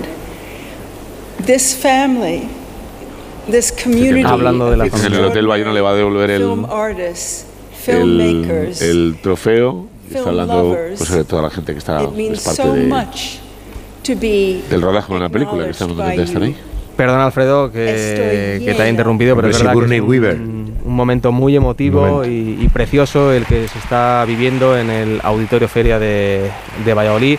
Ahora volvemos con Mercedes Pascua para que nos cuente eh, cómo han sido las caras y las reacciones. Una actriz maravillosa. Eh, Además, Sigourney Weaver hizo una película de fantasía que es Avatar, que es muy acorde con algunos de los comentarios de Xavi Hernández en sala de prensa de, Muy de- de- de muy- Barcelona, muy, muy de fantasía. Muy de, el primer entrenador de la historia que se marcha, pero se queda porque le sale de las- narices hasta final de año. No, no, no, luego él no ha de- dicho que se quede. ¿eh? No, no, digo no, que él se no ha quede- dicho que se quede. No, ¿eh? Freddy, digo que, que cuando dijo que se marchaba, dice, no, yo me voy a ir, pero hasta final de año me quedo, que si la puerta hubiera tenido un duro en caja lo había Sí, echado. sí, Y punto número dos. No, ahora dice, creo, bueno, ahora ya veremos a ver creo, partido ¿eh? a partido. Venga, hombre, No. por favor. No, no creo que si hubiera tenido dinero en caja lo hubiera echado. No, ten en cuenta que eh, quieras que no, eh, Xavi es un mito del barcelonismo. Él ya fagocitó a Kuman, tuvo una salida muy fea. Eh, si hubiera salido quemando a la figura de Xavi, le podrían haber reprochado a la porta que, que iba quemando leyendas del barcelonismo y no hay tantas, ¿no? De ese nivel. El hombre que marca el primer gol, de la, que gana una Champions, el, el- el futbolista con más partidos después de Messi, con más títulos, capitanías y desde la cantera. No, no, no hubiera sido una decisión fácil, ¿no? Lo que pasa es que, bueno, yo, yo creo que se precipitó A ti, te tiene, a ti te tiene descolocado, imagínate a lo de fuera. O sea, No, no, no, eviden- no, evi- evidentemente, porque tan pronto te dicen que le van a tratar de convencer como, como que el entrenador dice, no, no, yo la decisión la tengo tomada. Yo, yo creo que este club es muy complicado. De aquí sé, a, a 30 de junio, de aquí a 30 de junio, no tengo nada claro lo que pueda pasar. Dependerá también de lo que ocurra. Imaginaros que el Barça acaba muy bien la temporada. Va a ser difícil no convencer a Xavi o, o dejarle irse. No, y sobre todo, Aunque y él- sobre todo Alfredo, con, con los nombres que, que están saliendo y eh, los nombres y las posibilidades reales. Eh, Klopp es más las posibilidades reales que los nombres. Mira, si fichas a Klopp se acabó. Klopp es Eso es ilusionante Sí, para pero- todo el pero- mundo. pero Klopp es Con eh, Smix Sí. y No vas a ningún lado. Pero, pero Bueno, Klopp me suena a no lo estoy de acuerdo del todo. Messi se va a quedar. Sí. Es, es- es que es imposible. Entonces, al final el No, culé pero- dice, oye, si Xavi se queda, a mí me ilusiona. A mí me ilusiona. Hay- hay buena liga, parte de la afición que cree- Champions. Bueno, y está apostando por la cantera, que yo creo que ahora mismo es fundamental. ¿Quién Sí, te garantiza verdad. que si Eso viene lo mejor. el club de turno, si viene el club de turno, no sabes si te va a apostar o Flick o otro? El club parece que está absolutamente descartado, que ha confirmado que él lo que dijo lo cumple, que él sí va a tomar un año sabático, por tanto está No, fuera. sobre todo porque eh, no le puedes decir al Liverpool, oye, que me tomo un año sabático, que rompo mi contrato y a los cuatro meses Sí. firmar por otro equipo. Eso no, eh, eso no se puede hacer. No, aparte que la- la- el razonamiento que dio, que es el mismo, ¿os acordáis que Guardiola cuando se marchó del Barcelona se fue a Estados Unidos? Él dijo, me he vaciado. Eh, Luis Enrique cuando se va del Barcelona se marcha también, no, no, no va a entrenar a ningún equipo y, y- y son, son eh, decisiones que dicen después de unas temporadas que necesitan parar, hacer un reset y eso es lo Ahora que dijo vamos a Klopp, escuchar esa a, la- a- a Simeone porque también ha hablado de- del cansancio que, que sufre mental. ¿Y cuántos no años lleva. Simeone ya en el Atlético de Madrid? Pues lleva desde el año Pues, 2011. Lleva- eh, eh, este, este es el 12, el duode- duodécimo Fíjate tú, año. ¿eh? Estamos hablando de Xavi dos temporadas, mm, apenas lleva dos años, ¿eh? no lleva dos años y pico. Y estás hablando de Simeone que lleva en la espalda todo el Atlético de Madrid. Es verdad que la, la presión del Barcelona a lo mejor es un poquito más alta del Atlético de Madrid, solo un poquito, no sé, pero vamos, 12 años. 23 tiene de un diciembre de lo de 2011. Simeone. 12, 12 años, 12 Sí, sí. años. Claro, No, casi Si los 13. cumplió el otro día. Que- Lo único, No, es una barbaridad. Lo único, eh, empiezo por ti, Quique. eh, ¿Tú entenderías que en un club como el Barça, eh, a mitad de temporada, el técnico dijera, oye, no voy a continuar y que luego, dependiendo de los resultados y, y- y de las opciones para el banquillo, acabará continuando? No digo renovando, porque Xavi eh, tenía contrato. Ti- Tiene contrato hasta el 2025 Sí, claro. y opcional al paso. 26. Prefiero ir paso a paso y a mí, por lo que ha dicho hoy, tanto en la respuesta en catalán como en castellano, yo no tengo ninguna ninguna impresión de que ha dicho que se pueda quedar a final de temporada. Sí, pero O sea, no ha dicho lo contrario. No, partido a no, partido, no, que no, va a no, sonar nadie ha dicho, nadie ha dicho que, sea- que haya dicho que se quiere quedar, que se vaya a quedar. No, no. Los que hemos estado en la rueda de prensa, ni que no haya insinuado, ni, ni que eh, haga dudar a la gente. Yo así yo, Bueno. yo tal y como lo interpreto, cada uno que lo interprete como quiere. Pero pero Palafox está diciendo que él se ha quedado anodadado por, por las palabras y que, que parece que Y sigue, sigue anonadado, ¿eh? te lo digo yo que le tengo al lado. ¿eh? Yo te digo que muchos de los que hemos estado en la rueda de prensa hemos tenido esa sensación de que no era tan rotundo. Pues yo por las Porque palabras que es muy he fácil decir en catalán ahora y en castellano, mm, pues es que no ha dado para mí, no ha Pues dicho mira, nada eh, en la que se fíjate, pueda fíjate qué fácil es decir, no hay vuelta atrás. No hay vuelta atrás. La decisión está tomadísima. No, Yo creo que eso no, lo ha no ha dicho. sido tan La rotundo. decisión está Y tú tomada. sabes que Lo ha dicho. No, no. Tú sabes Y que tú sabes que. Xavi es una persona muy clara. Y a mí y a los que estábamos en la rueda de prensa nos hemos quedado con una sensación Yo te digo de que mí- jugaba a con mí un lo poco que, de lo que he escuchado no me Now here, A ver, perdonad que estaba con- se estaba Sí. colando el sonido de Que querían hablar de Xavi, lo- que Goya también, hablar. hombre. Continúa, Quique y Alfredo. No, eso, eso, nada más que, que por lo que he escuchado, nada me ha hecho pensar que vaya a cambiar de opinión. Es Ni cierto lo que el- contrario el- tampoco. En ningún momento dice, Ese es "Oye, el tema, que me quedo. Es que ni- no ha sido un ni sí ni no. Pero ¿sabes? no ha dicho que no vaya a continuar, entonces sí que deja No ha una sido puerta tan abierta. rotundo. Ya, no ha sido tan a ti, a, ti te tiene, a ti te tiene frito también, ¿eh? A mí me tiene frito, Xavi. y yo lo he dicho siempre. No, pues, eh, es la realidad. Yo, yo en Xavi no confío que puede eh, dar otra imagen ahora mismo al Barcelona. Y si no gana nada, pues más motivo para irse, como un señor además. Bueno, ahora recupera Xavi es una leyenda, Alfredo. Para mí es el mejor pasador de la historia del fútbol, una leyenda. Pero como jugador, como entrenador, a mí me ha dejado dudas. Bueno, Pero yo creo, ¿Es yo, yo creo, yo creo, Yeka, que yo creo que es mejorable, evidentemente. Pero Hay una cosa, Freddy, que dices tú que es muy mosqueable, que es que los jugadores no te rinden y de repente ves que el, que el entrenador se va a marchar y empiezas a jugar, no digo de maravilla, pero mejor, y por lo menos Pero a nivel de compromiso. reacciona. Yo solo lo entenderé en la vida, tío. O sea, porque es el mismo tío. Es que al que final dependes de los futbolistas. No, pero, claro. pero yo un poco. Pero un poco al hilo que decía yo- yo creo que si empieza a recuperar efectivos, eh, el equipo puede terminar jugando un poco mejor de lo que lo ha hecho este año. eh. Es que eh, a mí me sorprende que el Madrid haya reaccionado tan bien a las ausencias, porque ha superado adversidades. Y el Barcelona no. El Barcelona le han pesado muchísimo.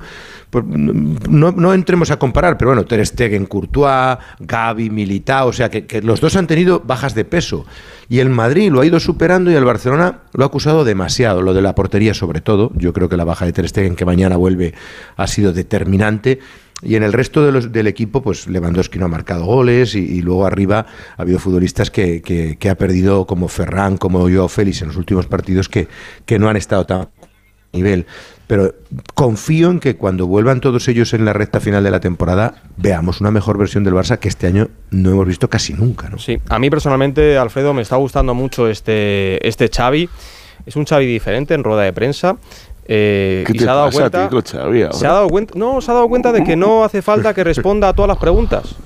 Él pensaba que tenía que responder yo te escucho a to- todo. Yo te escucho todos los sábados por obligación que pueda, y le has Pues, pegado ¿sabes? palos como este y ahora estás aquí. Por que- ejemplo, vamos a Bueno, escucharle. Su actitud con el tema arbitral, yo creo que es súper Sí, acertada. porque el otro día al acabar el partido contra el Deportivo Alavés dijo. lanzó una puya buena y dijo, solo pido que nos dejen competir. Y nos dijo, es la última vez que voy a hablar del tema arbitral, que también le preguntaron que si Ancelotti había dicho que no era profesional. Y hoy dos preguntas y las dos con esta misma respuesta.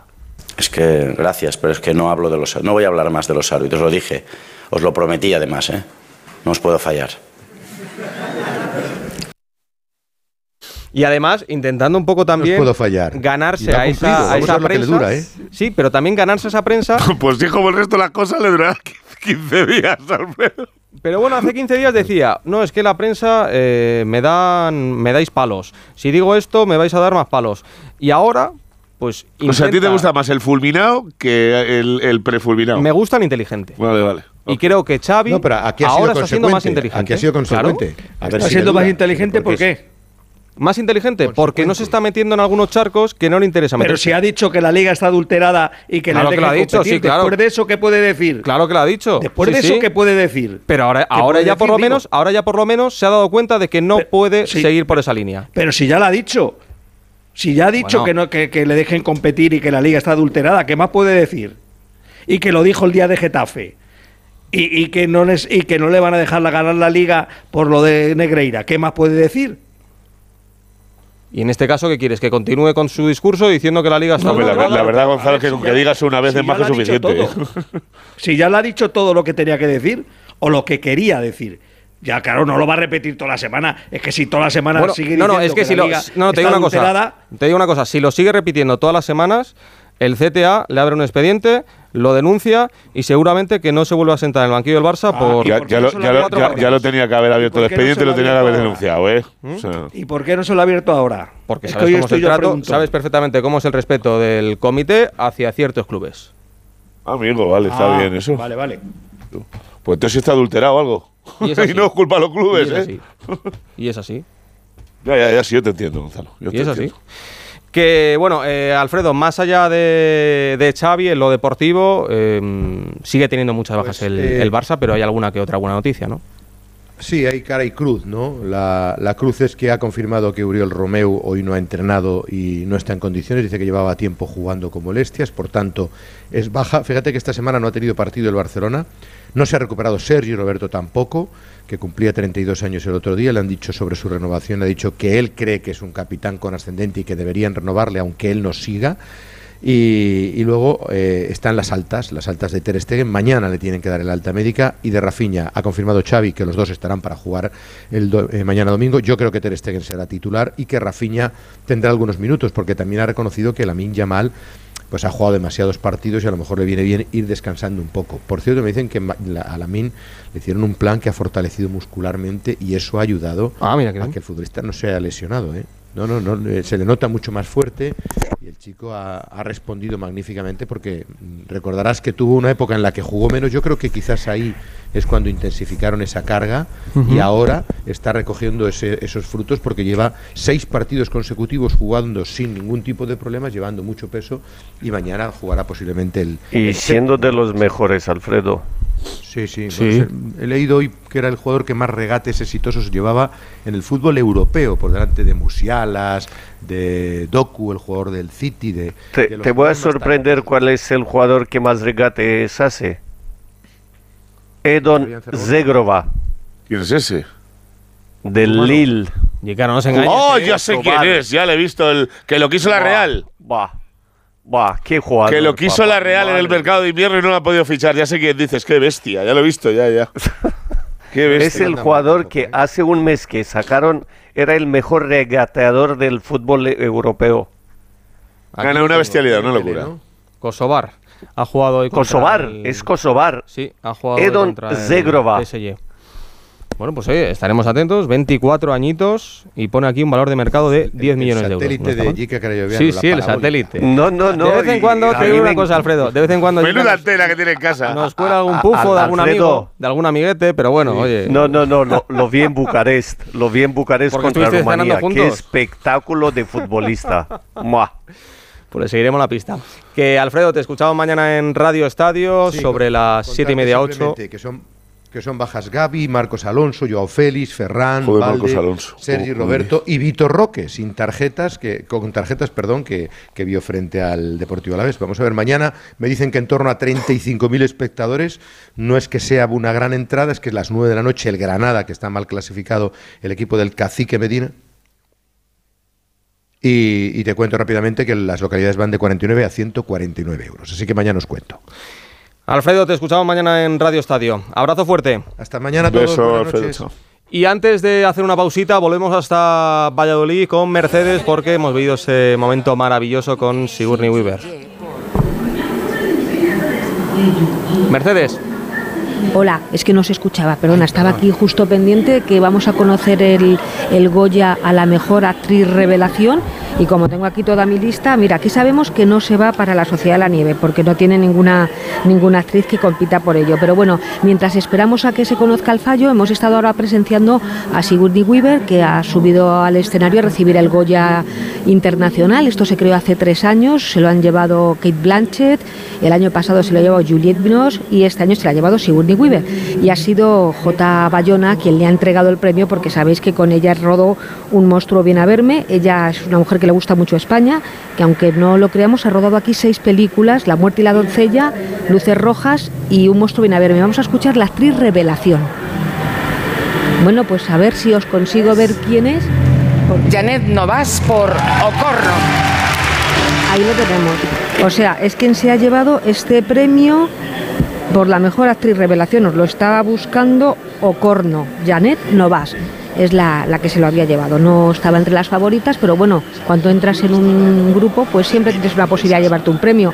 Lo que os decía de Sigourney Weaver es que ha estado muy emocionada, eh, hasta las lágrimas, y ha tenido un detalle que ha sido bastante gracioso, que ha dicho que su amigo Bill Murray siempre le dice que ella cuando mejor actúa es cuando la doblan las películas en español por lo cual le ha dedicado también el premio a María Luisa Sola, que es la mujer que pone voz a la teniente Ripley, que ha recordado, ha recordado J. Bayona, que gracias a este papel que le dio Ridley Scott, que estaba pensado para un hombre, pero finalmente fue para ella, que es una mujer, bueno, pues encumbró a la actriz a ser quien es hoy en el mundo del cine. Y nada, seguimos a la espera, que en breve ya empezaremos a conocer los premios gordos, aunque ¿no? todos son grandes, ¿no? En, en cuestión de cine. Y antes no sé si era Pereiro quien preguntaba cuál era la película que más Goya Sí. se había llevado. Sí, era, eh, Era Mal Adentro. Mal Adentro, pero no me acordaba de la 14. cifra. Se llevó 15 de, ca- eh, 14 de 15, no consiguió, se dejó caer el de la dirección artística, pero si hoy Bayona consigue los 13, sería el único director y la única película que con tantas nominaciones va a hacer pleno. Increíble. Lo de la Sociedad de la Nieve, eh, Mercedes, nos sigues pidiendo paso a medida que salgan los Goya Mejor Dirección, Mejor Actriz, Mejor Actor, eh, Mejor Actriz de Reparto y Mejor Actor de reparto. Son las 12 y 22, seguimos. Radio Estadio. Gonzalo Palafox.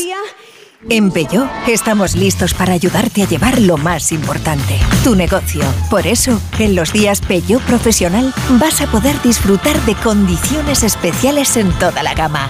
Aprovecha del 1 al 14 de febrero para dar energía a tu negocio. Inscríbete ya en peugeot.es. Toma Energisil Vigor. Energisil con maca contribuye a estimular el deseo sexual. Recuerda, energía masculina, Energisil Vigor. La gama eléctrica Citroën Pro se carga en la descarga o cuando acabas la carga. La de cargar, no la del punto de carga que viene incluido. Y cargado viene también tu Citroën Iberlingo desde 20.990 euros con entrega inmediata. Vente a la carga hasta fin de mes y te lo contamos. Citroën. Condiciones en citroen.es. Llega la rebaja final al corte inglés. Todo al 60% de descuento en estas marcas de moda para mujer. Woman, Tintoretto y Woman Limited, Joyce Mujer, Southern Cotton y Green Coast, Emphasis, Boomerang e Easywear. Hasta el 29 de febrero, rebaja final en el corte inglés. En tienda web y app. Hola Andrés, ¿qué tal el fin de semana? Pues han intentado robar en casa de mi hermana mientras estábamos celebrando el cumpleaños de mi madre. Así que imagínate. Dile a tu hermana que se ponga una alarma. Yo tengo la de Securitas Direct y estoy muy contento. Por lo que cuesta, merece la pena la tranquilidad que da. Protege tu hogar frente a robos y ocupaciones con la alarma de Securitas Direct. Llama ahora al 900-272-272.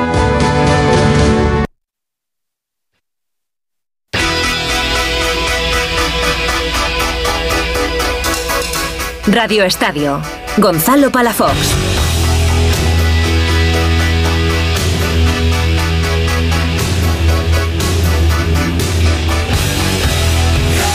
En realidad creo que la parte más importante, muchas veces pensamos que cuando un- el equipo no responde porque físicamente el equipo estuvo mal y hay veces hay mil factores que no son físicos nosotros mismos como entrenadores también pasamos por esas situaciones o etapas cuando hay tanta secuencia de, partidos. Por eso a veces nos equivocamos en alguna formación o en algún cambio.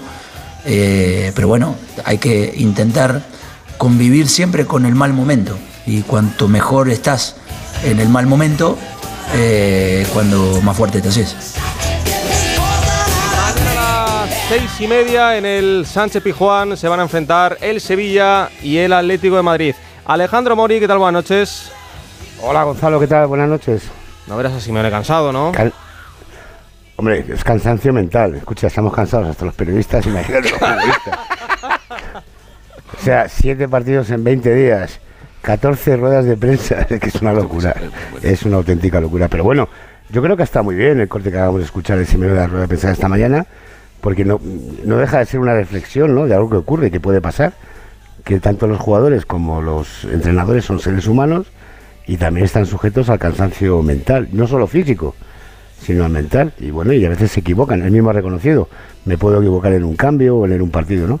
Bueno, pues no deja de ser una realidad. Pero bueno, el Atleti lo que no quiere es pensar en la Copa, ya pensará el día 29 cuando toque el partido de vuelta. Lleva una racha maravillosa, marcando goles en 11 partidos hasta que el Atleti Club de Bilbao dejó su portería a cero.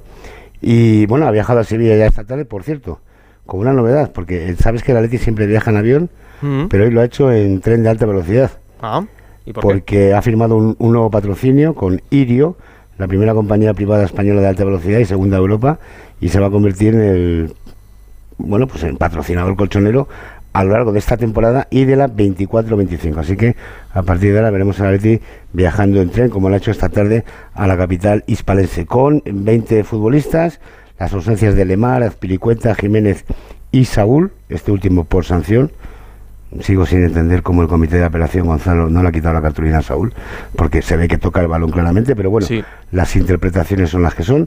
La buena noticia es que Morata ha entrenado con el grupo y mañana apunta al 11 titular, está perfectamente recuperado de esas molestias que tenía el otro día frente al Atlético de Bilbao. Eh, decía Simeone en la rueda de prensa, Gonzalo, que lo que pasa en el Real Madrid y Girona, ya lo hemos visto todos, ha ganado el Madrid contundentemente, sería bueno para ellos, porque claro, el Girona ha perdido puntos, bueno, pues el Atleti si gana mañana le recorta puntos a uno de los dos equipos.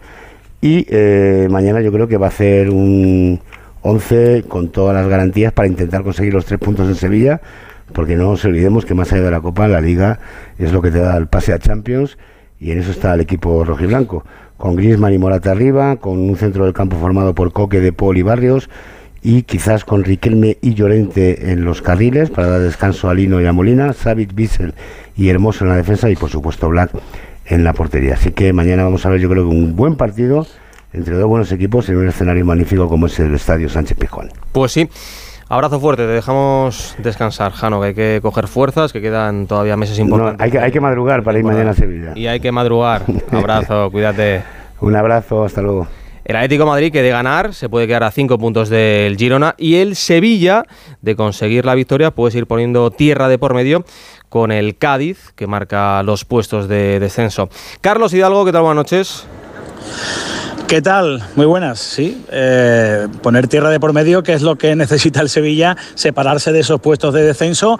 Eh, ya lo hizo eh, concretamente para ponerse tres puntos por encima del Cádiz con la victoria en Vallecas, que fue muy importante, la verdad. No solo por subir dos puestos en la clasificación, sino por la moral que le ha dado al equipo esa victoria frente al Rayo Vallecano.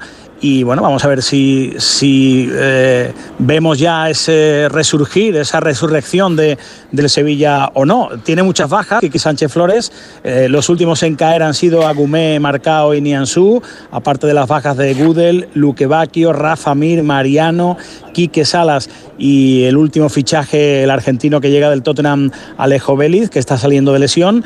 Eh, buena noticia, vuelven Ramos y Suso tras cumplir sanción. Eh, solo tiene dos centrales sanos. eh, que Sánchez Flores utilizaron una defensa de tres, o sea que además de Badé y Ramos, eh, por lo que intuyo de lo que ha dicho Quique Sánchez Flores, el tercer central seguramente será Acuña, así que vamos a ver, eh, siempre son calientes y especiales los Sevilla Atlético Siempre. de Madrid, en este caso la diferencia, la diferencia eh, deportiva, futbolística, de puntos en la clasificación, diferencia de todo, es abismal, lógicamente, pero bueno, eh, puede ser el, el momento quizás de, de- del despegue del Sevilla, vamos a ver si es cierto o no, después de, de lo conseguido en Vallecas. Que, ha dado moral. Yo creo que, que lo del Sevilla es una cuestión, eh, aparte de que, lógicamente, pues eh, tiene una plantilla con cara bien viene siendo una cuestión mental y con la moral de los tres puntos del otro día vamos a ver qué Sevilla vemos si, si compite o no compite ante el Atlético de Madrid. Pues sí, vamos a ver ese partido a las seis y media, lo viviremos aquí en Radio Estadio, contigo, con Jano y con la narración de Hugo Condés. Hidalgo, abrazo fuerte, cuídate. Un abrazo, hasta mañana, buenas noches. Eh, Orteo, Yica, ¿creéis que el Atlético de Madrid de aquí al, al final de temporada eh, puede llegar a arrebatarle esa segunda plaza al Girona? Yo lo veo complicado porque hay un momento en que se, va a tener que meter de cabeza en la Champions y ya hemos visto que Simeone lo del partido a partido lo ha pasado a mejor vida, con lo que llegará algún momento en la liga en la que dará descanso pensando como ya lo ha hecho, es que decir, como mm, no, la- no sería la primera vez, va a dar descanso a jugadores importantes pensando en esa eliminatoria con el Inter, porque ahí, a ese partido sí que hay que llegar, sobre todo en el aspecto físico, a un nivel de poder plantar cara a un equipo que ahora mismo, sin ser una maravilla futbolística, te, va, te arrolla con su forma de, de- de jugar, como lo he visto hoy contra, contra la Roma. Así que yo veo difícil que pueda recuperar la distancia. ¿Yica? Y yo tampoco creo que la va a recuperar. Son, son muchos puntos, hay muchos enfrentamientos y además eh, en- con los grandes a- al Atlético de Madrid le quedan muchos partidos difíciles. Y yo veo al Girona que hoy ha sido un accidente mm, posiblemente porque ha- o una debacle porque ha tenido enfrente al mejor equipo, pero es un partido bon. Yo creo que no, no recuperará los puntos. Ni, ni Atlético ni Barcelona tampoco. Bueno, pues vamos a ver ese partido mañana a las seis y media en el Pizjuán entre el Sevilla, jugándose la permanencia, y Atlético Madrid. De momento, puesto de Champions, veremos si llega a competir por el título. Que Eh, también fuera de casa pierde mucho Sí, con pierde el mucho. Atlético pierde y tú mucho, lo sabes. Pierde mucho y luego además seguramente estén pensando también en la Copa, aunque faltan dos semanas para esa vuelta frente al Atlético en, en San Mamés. Pues Kike Yica, a las 12 y 31 os dejo ir en paz y a descansar. Cuidaros. Buenas noches. Un abrazo fuerte. Pereiro se queda con, conmigo, que tenemos que ir luego a Valladolid. Y ojo, porque estrenamos sección hoy, 11 de febrero. Es tan grave como para que yo me vaya habiendo hecho la mejor gestión de la historia del fútbol español. Yo soy nieto, hijo y padre de Areta. Y yo no soy un corrupto. Y vosotros no sois corruptos. El caso Negreira. No, no, eso no hablo. Esa es, una pregunta que sé que me iban a hacer. Por eso, Porque está judicializado y no tengo por qué hablar nada. Aplaudí por ese contexto que te digo, no sé si tú habrás estado alguna vez en una situación de presión, de ambiente, te sientes incómodo. y después de hoy ser cesado, creo que injustamente. No voy a dimitir. No voy a dimitir. No voy a dimitir. No voy a dimitir. No voy a dimitir. Pues aquí en Radio Estadio esta noche vamos a inaugurar una sección que igual hace mucho daño, que igual no gusta. Yo creo que a ti te va a gustar, pero mm, cuidado, ¿eh? cuidado, hay curvas, curvas complicadas, curvas de Fórmula 1. Capítulo 1 de esta nueva sección que se va a llamar No voy a dimitir. Rafa Fernández, ¿qué tal? Buenas noches. Hola Gonzalo, muy buenas noches. ¿Y por qué has elegido este nombre? Porque no voy a dimitir en el afán de seguir removiendo las conciencias para que el deporte español tenga un futuro mucho más halagüeño. Nada de hacer daño, Gonzalo. Vamos a buscar que todo vaya mejor.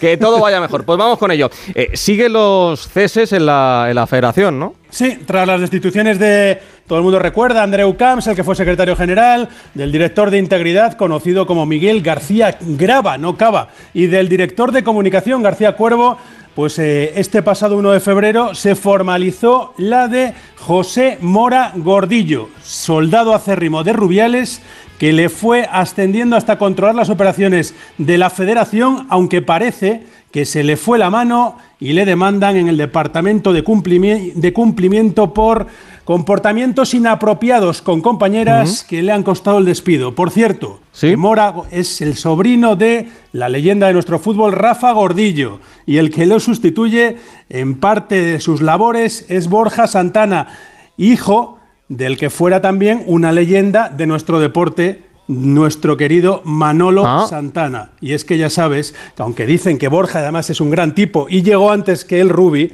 eh, pues que el dedo en la federación funciona, funcionaba y seguirá funcionando. Sí, sí, el, el clientelismo, eh, cómo se buscan puestos para familiares. Hay alguno que tiene a su hija por ahí, pero bueno, ¿cómo está el asunto para el Mundial de 2030?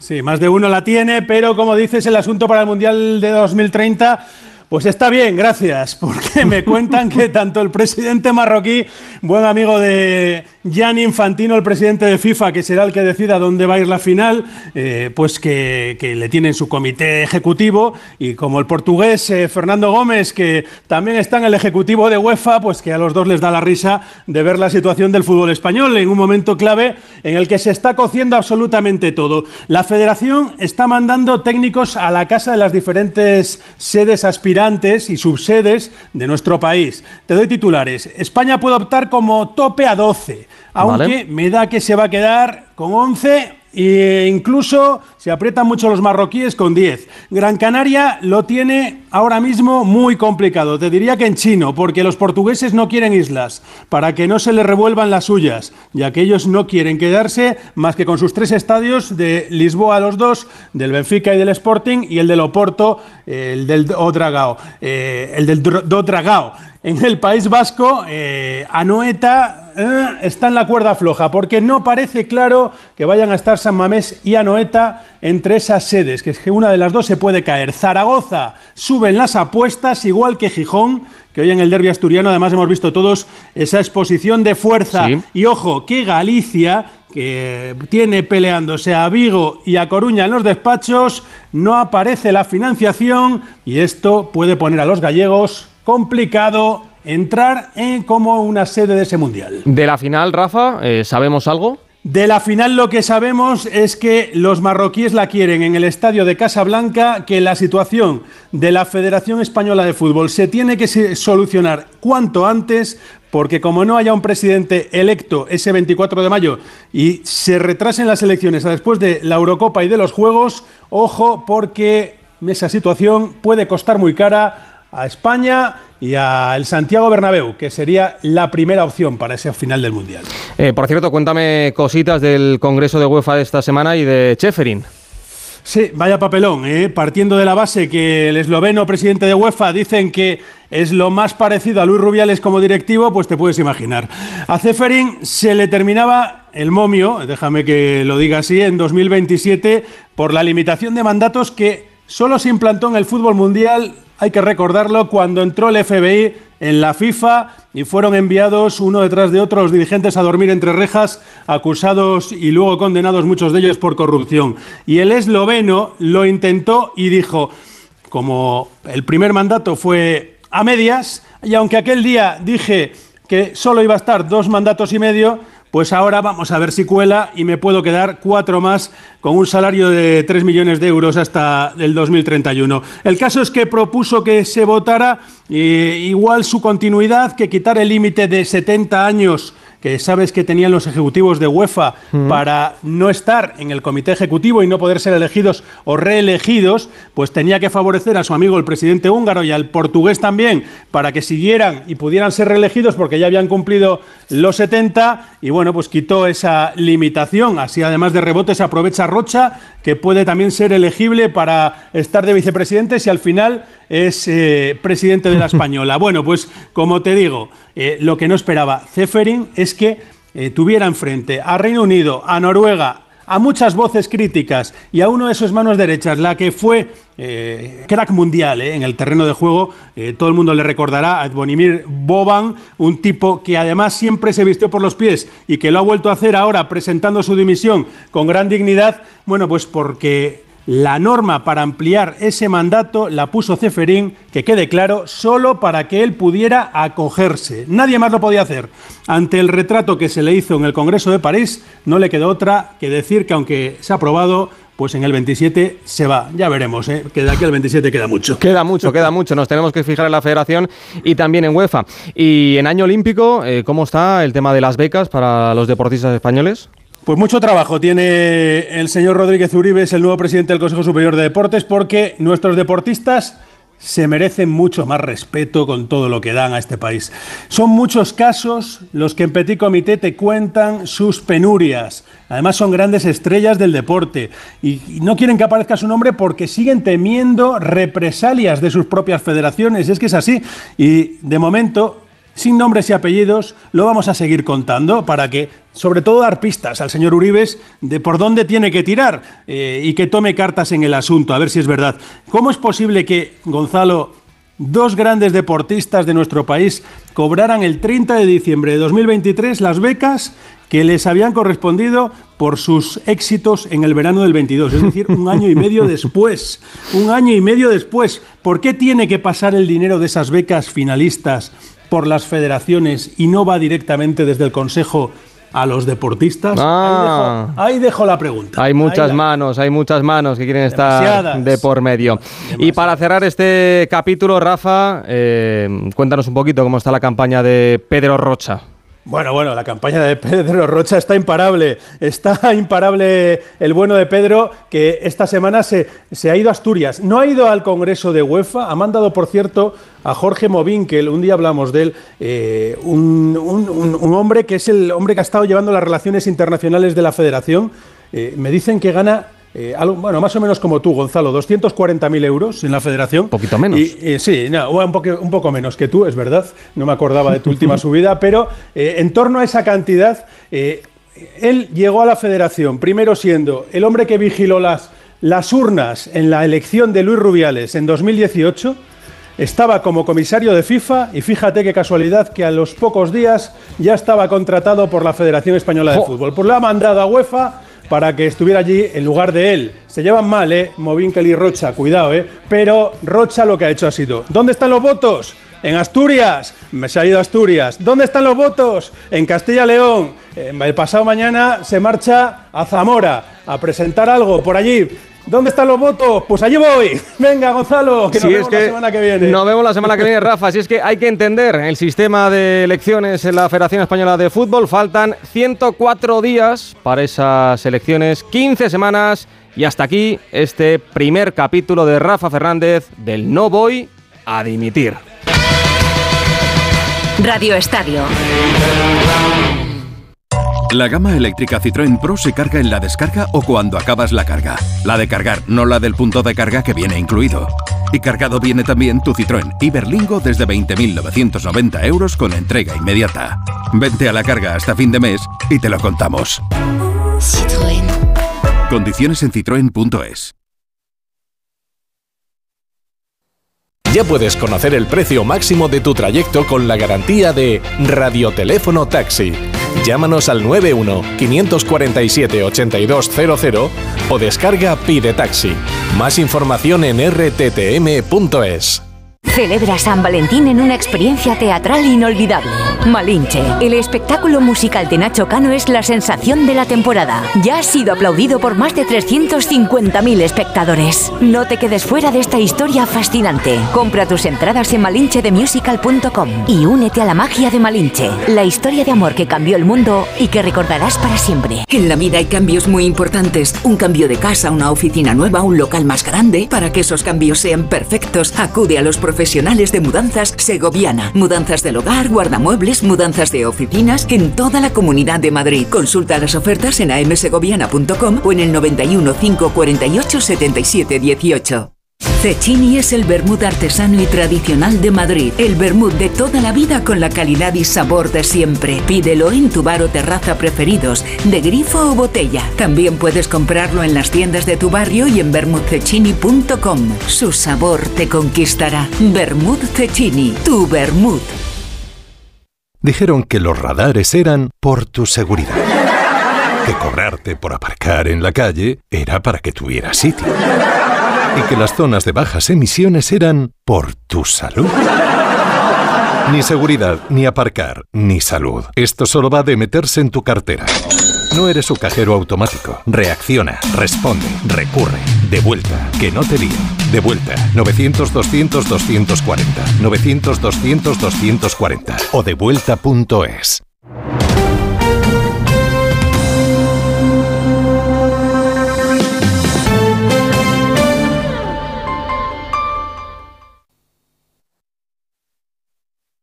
Right about now, the funk soul. Tête de Kylian Mbappé. Allez, ah, Allez, Kylian Ronaldo y Sánchez Ronaldo. En la propina Leo, el mejor que le va a pegar.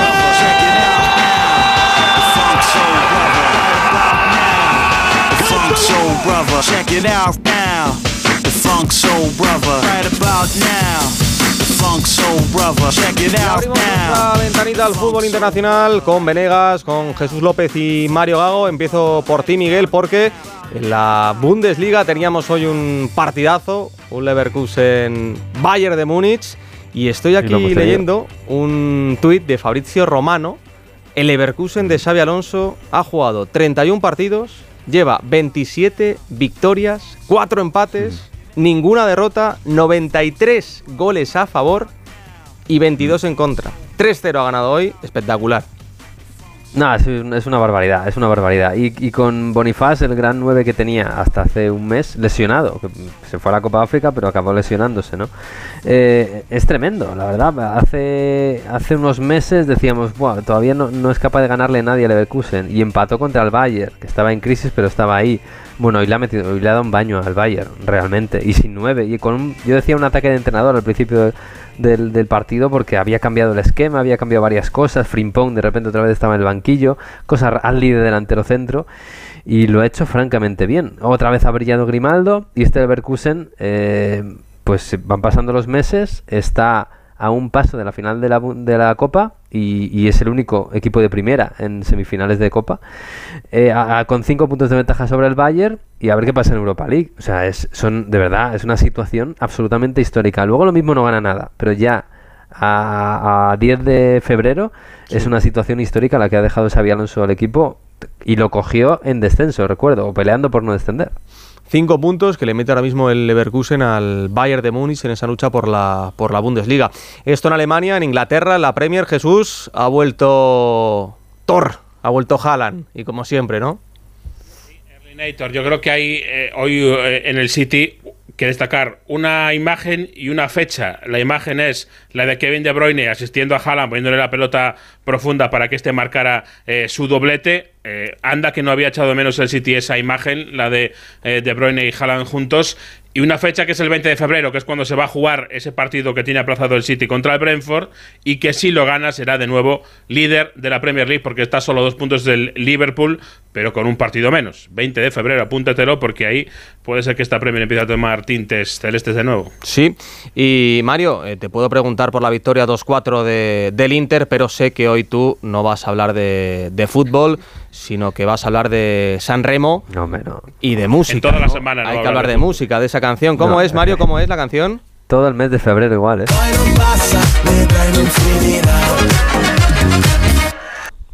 ¿Que la han tirado? Está actuando en directo ahora mismo, ¿eh?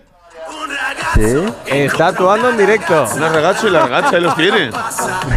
es increíble. Eh, Esto, o sea, de verdad, no puede estar más programado. En serio, está actuando ahora mismo. The Colors, un ragazzo, una ragazza. ¿Para ti es la favorita? Pero no, no la iban a tirar. No, no, no, no. No va a ganar esta, no va Ah, a que ganar. no va a ganar. Entonces, no, no, no, ni de Pero si lleva metiendo el pollino todo el día. No, pero es la que. o sea, eh, en sa- esto es como. eh, creo- en España hay un festival como esto, ¿no? Más o menos, en Benidorm. Pues hay alguien que gana y hay alguien que se hace viral, ¿no? Pues un Ah, y poco los ragazzi y la ragazza están liando la parda, ¿no? Es claro, eso Tú, es. tú esto me has dicho, como no te ha dejado Edu en Radio Estadio, que ibas a cantar un poco. ¿Ha cantado? Sí, ¿Cómo no, que ha cantado? muy sonoras. poco, ha cantado. Hombre, eh, es que si cantaba más no segundos. quitaba la gente. ¿Quieres cantar, Sí, Mario? No, no, no. Os voy a decir, voy a aprovechar este espacio para decir que hay una polémica tremenda porque hay un favorito que es de Napoli, que está patrocinado por el Napoli eh, como equipo de fútbol y que ayer ganó en la Serata de las Cover y la gente le abucheó. Eh, Quiero decir que eh, como gane este chico esta noche, porque se va a salir a las 2 de la mañana, mañana a ver cómo sale el Napoli a jugar. Que hay un eh, la- la- la partido canción es asquerosa, Napoli-Milan. ¿o qué? Bueno, canta en napolitano. Yo, honestamente, creo que hablo bien italiano, pero no entiendo nada. Entonces, esto en el norte de Italia, pues eh, tiene bastante polémica.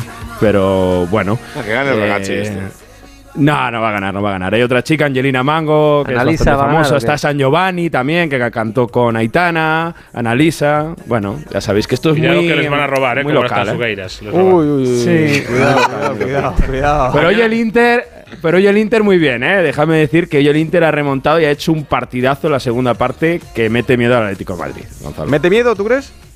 Sí, sí, sí, porque es que ya han jugado un partido horrendo en la primera parte, pero han salido la segunda mitad con otro ritmo y en prácticamente 10 minutos han dado la vuelta al partido y juegan con un ritmo que de verdad quiero ver al Atlético de Madrid en San Siro a ver cómo aguanta ese ritmo de presión alto, ese centro del campo con Sananoglu que es a un nivel de los mejores centrocampistas de Europa ahora mismo y sobre todo con Lautaro y Turam que se entienden de maravilla. Así que está el Inter, bueno, es que ha ganado todo lo que ha jugado en este 2024, siete victorias en siete partidos. Bueno, estamos en fin de semana previo de ida octavos de final de la Champions. El martes tenemos el Leipzig Real Madrid y el Copenhague City. Y el miércoles el PSG Real Sociedad y el Lazio Bayern. Eh, os voy a ir preguntando en cuanto a porcentaje de victoria, como se ha quedado Pereiro, le pregunto. Eh, Real Madrid. 95-5. El partido, ¿eh? no la eliminatoria. El Ah, partido el- del martes. El, el partido 25-75. para el- para el Madrid. 25-75. Miguel. 70-30 para el Madrid. Qué buen técnico tenemos, ¿eh? Cómo Increíble, cómo hila, ¿eh? Peñalba ha hilado, ha metido el himno de la Champions. Espectacular. Jesús, 70-30 también, sí. Mario, lo repita, por favor. 75-25. 75-25. Y para seguir con el martes, eh, Copenhague City, empiezo por ti, Jesús. 80-20. 80-20. Eh, Pereiro, Copenhague City. Eh, 10-90 para el City. 10-90. Miguel. Sí, 90-10 para City. Bien, así me gusta, repitiendo. Y, y Mario. 5-95. 5.95. Y sin rima. Y el miércoles tenemos el PSG Real Sociedad y el Lazio Bayern. Empezamos por el partido de la Real. Eh, Pereiro. Uf, eh, te quiero decir 50-50, pero, pero me parece que no. ¿Te parece que no? Ojalá, ojalá. Veremos si está Mbappé, eh, que hoy ha sido suplente y no ha jugado ni un Ojalá. solo minuto Te voy a en la victoria decir del PSG. 70-30 para el PSG el partido de ida. 70-30 Para el PSG. Para sí. el- La Real está muy mal ahora, ¿eh? Sí, ya ha perdido Yorzábal. La Real está muy mal. Y Cubo no ha llegado muy bien de, No. de la Copa de, de Y Asia. Merino está mal también, y se nota, claro. Se nota. Eh, Miguel. 60-40 para la Real Sociedad. ¿Cómo? 60-40 No, para la Real que te- Sociedad. Que Así te me pague unas papas buenas ahí donde Así quieras. me ¿eh? gusta, así me gusta. Jesús. El París ahora mismo me parece un desastre, sinceramente. Pues no has dicho que el Barcola será un canteo hoy. Barcola es lo mejor del París en lo que va de años, en lo que va de temporada. Pero el equipo está muy mal. Los dos a la baja, pero la Real está, estaba disimulando. Yo le doy un 45 a la Real. Vale. ¿Y Mario?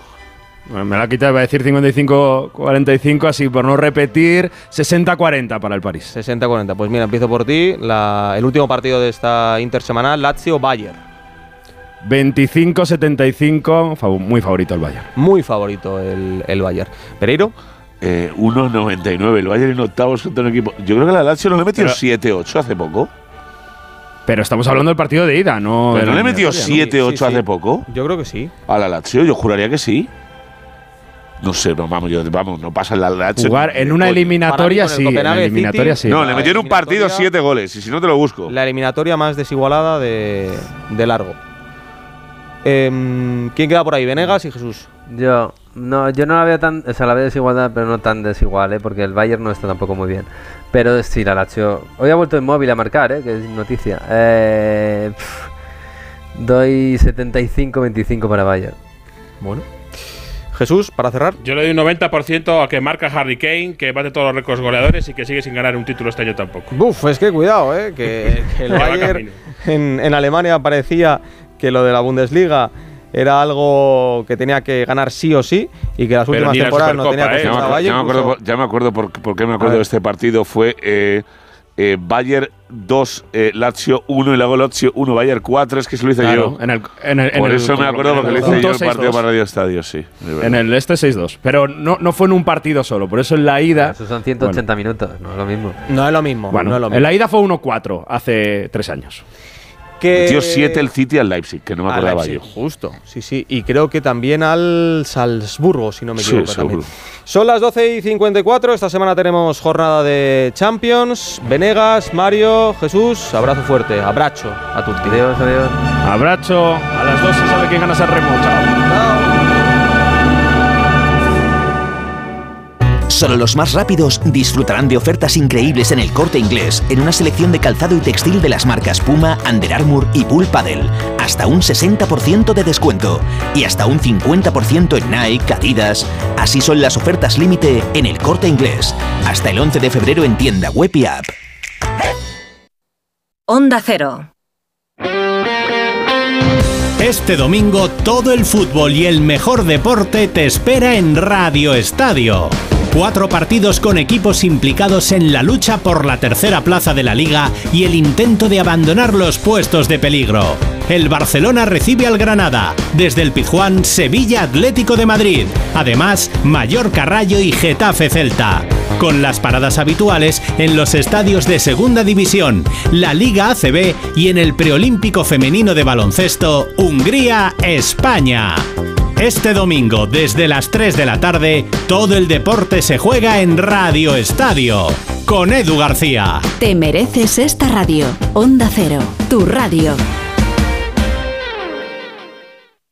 Pues pon la alarma, hazte el café, date una ducha, vístete, coge el bus, espera, sigue esperando, anda hasta el trabajo, trabaja, mira el reloj, trabaja un poco más. Si a ti también se te hacen largas las mañanas, Elena Gijón te la resume. Noticias Mediodía, el mejor resumen de la actualidad matinal con conexiones en todos los lugares donde se producen las noticias. De lunes a viernes a las 2 de la tarde y siempre que quieras, en la web y en la app. Onda Cero, tu radio. Tenéis ese viaje programado desde hace seis meses. Al fin habéis sacado un tiempo para los dos. Desde el avión las vistas son increíbles. Pero tú no tienes ojos para eso, solo para él. Ay, dormido en tu hombro todo el viaje. Muy romántico. Si fuese tu pareja y no un desconocido quien te ronca al oído. En Onda Cero somos cercanos, pero no tanto. Somos más de informar con cercanía, con pluralidad, con una inmensa variedad de contenidos, de enfoques, de voces. Somos Onda Cero, tu radio. Lo que haría porque estuvieras Radio Estadio. Gonzalo Palafox. tú conmigo. Lo que haría por no Tenemos en pantalla los nombres de Antonio Gala, Andrés García, Rosa García, Mercedes. Momento emotivo en Y nuestro Valladolid. Rafa Fernández, que estuvo aquí muchos años también, ha sido recordado ahí, que me ha hecho mucha ilusión verle. Sí, buenas noches. Y ahora es el momento in memoriam en el que se recuerda a todas las personas del mundo artístico, del mundo cinematográfico que nos han dejado en este año 2023. Y está Rafa Fernández, como decíais antes, Concha Velasco, está María Jiménez. Bueno, en total ha sido este año, han dicho, un año con muchas defunciones, con un centenar aproximadamente de personas que se han marchado. Y Ciar Castro también, la recordaban ahora mismo los Javis. Y como me gusta mucho que os guste tanto el cine, a mis compañeros de deportes, pues os voy a dar algunas que seguro que habéis visto esas películas. Han dado el Goya a la mejor película europea Anatomía de una caída, que no sé si alguno la habéis visto. Es una película francesa que no ha sido nominada a los Oscar por su país, pero que está con un montón de opciones también para los premios Oscar por parte de la Academia de Hollywood. La película Memoria Infinita de Chile es la mejor película iberoamericana y se ha llevado por ello el premio Goya y también es otra película que va a ir a los Oscar de Hollywood. En lo que se refiere a la película más nominada en estos premios Goya, que era 20.000 20 especies de abejas, que tenía 15 nominaciones, por ahora lleva dos. Eh, la directora Estivaliz Urresola eh, ha conseguido el Goya, la dirección Nobel, y la actriz de reparto Ana Gavarín, que se ha llevado también el, Goya, es la abuela de la niña trans que retrata esta película. Hemos tenido también el, también el discurso del director de la Academia, esto es un protocolo, habitualmente todo se, se organiza así, en el que ha dicho que la gente del cine es gente normal, que se dedica a entretener y hacer películas para que nos emocionen, y ha pedido a la gente que vuelva al cine, que está muy bien que veamos películas en casa, pero que hay que volver a las salas y ver las películas en grande. Si alguien habéis visto La Sociedad de la Nieve en pantalla grande, no tiene nada que ver, Nada que ver. con verla, con verla en, una pantalla de, de casa, que bueno, que está muy bien, está muy bien que, que las distribuidoras y, y- y las mm, plataformas apuesten por el cine, pero el cine grande mm, Es no tiene mejor. nada que ver. El cine grande es el mejor, es el de siempre y es el que hay que impulsar.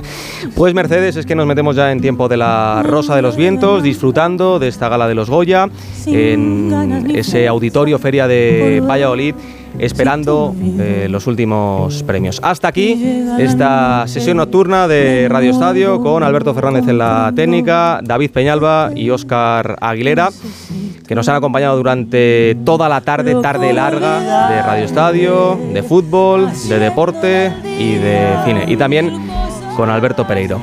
Gracias y hasta mañana. Procuro olvidarte, pisando y contando las hojas caídas. Radio Estadio. Gonzalo Palafox.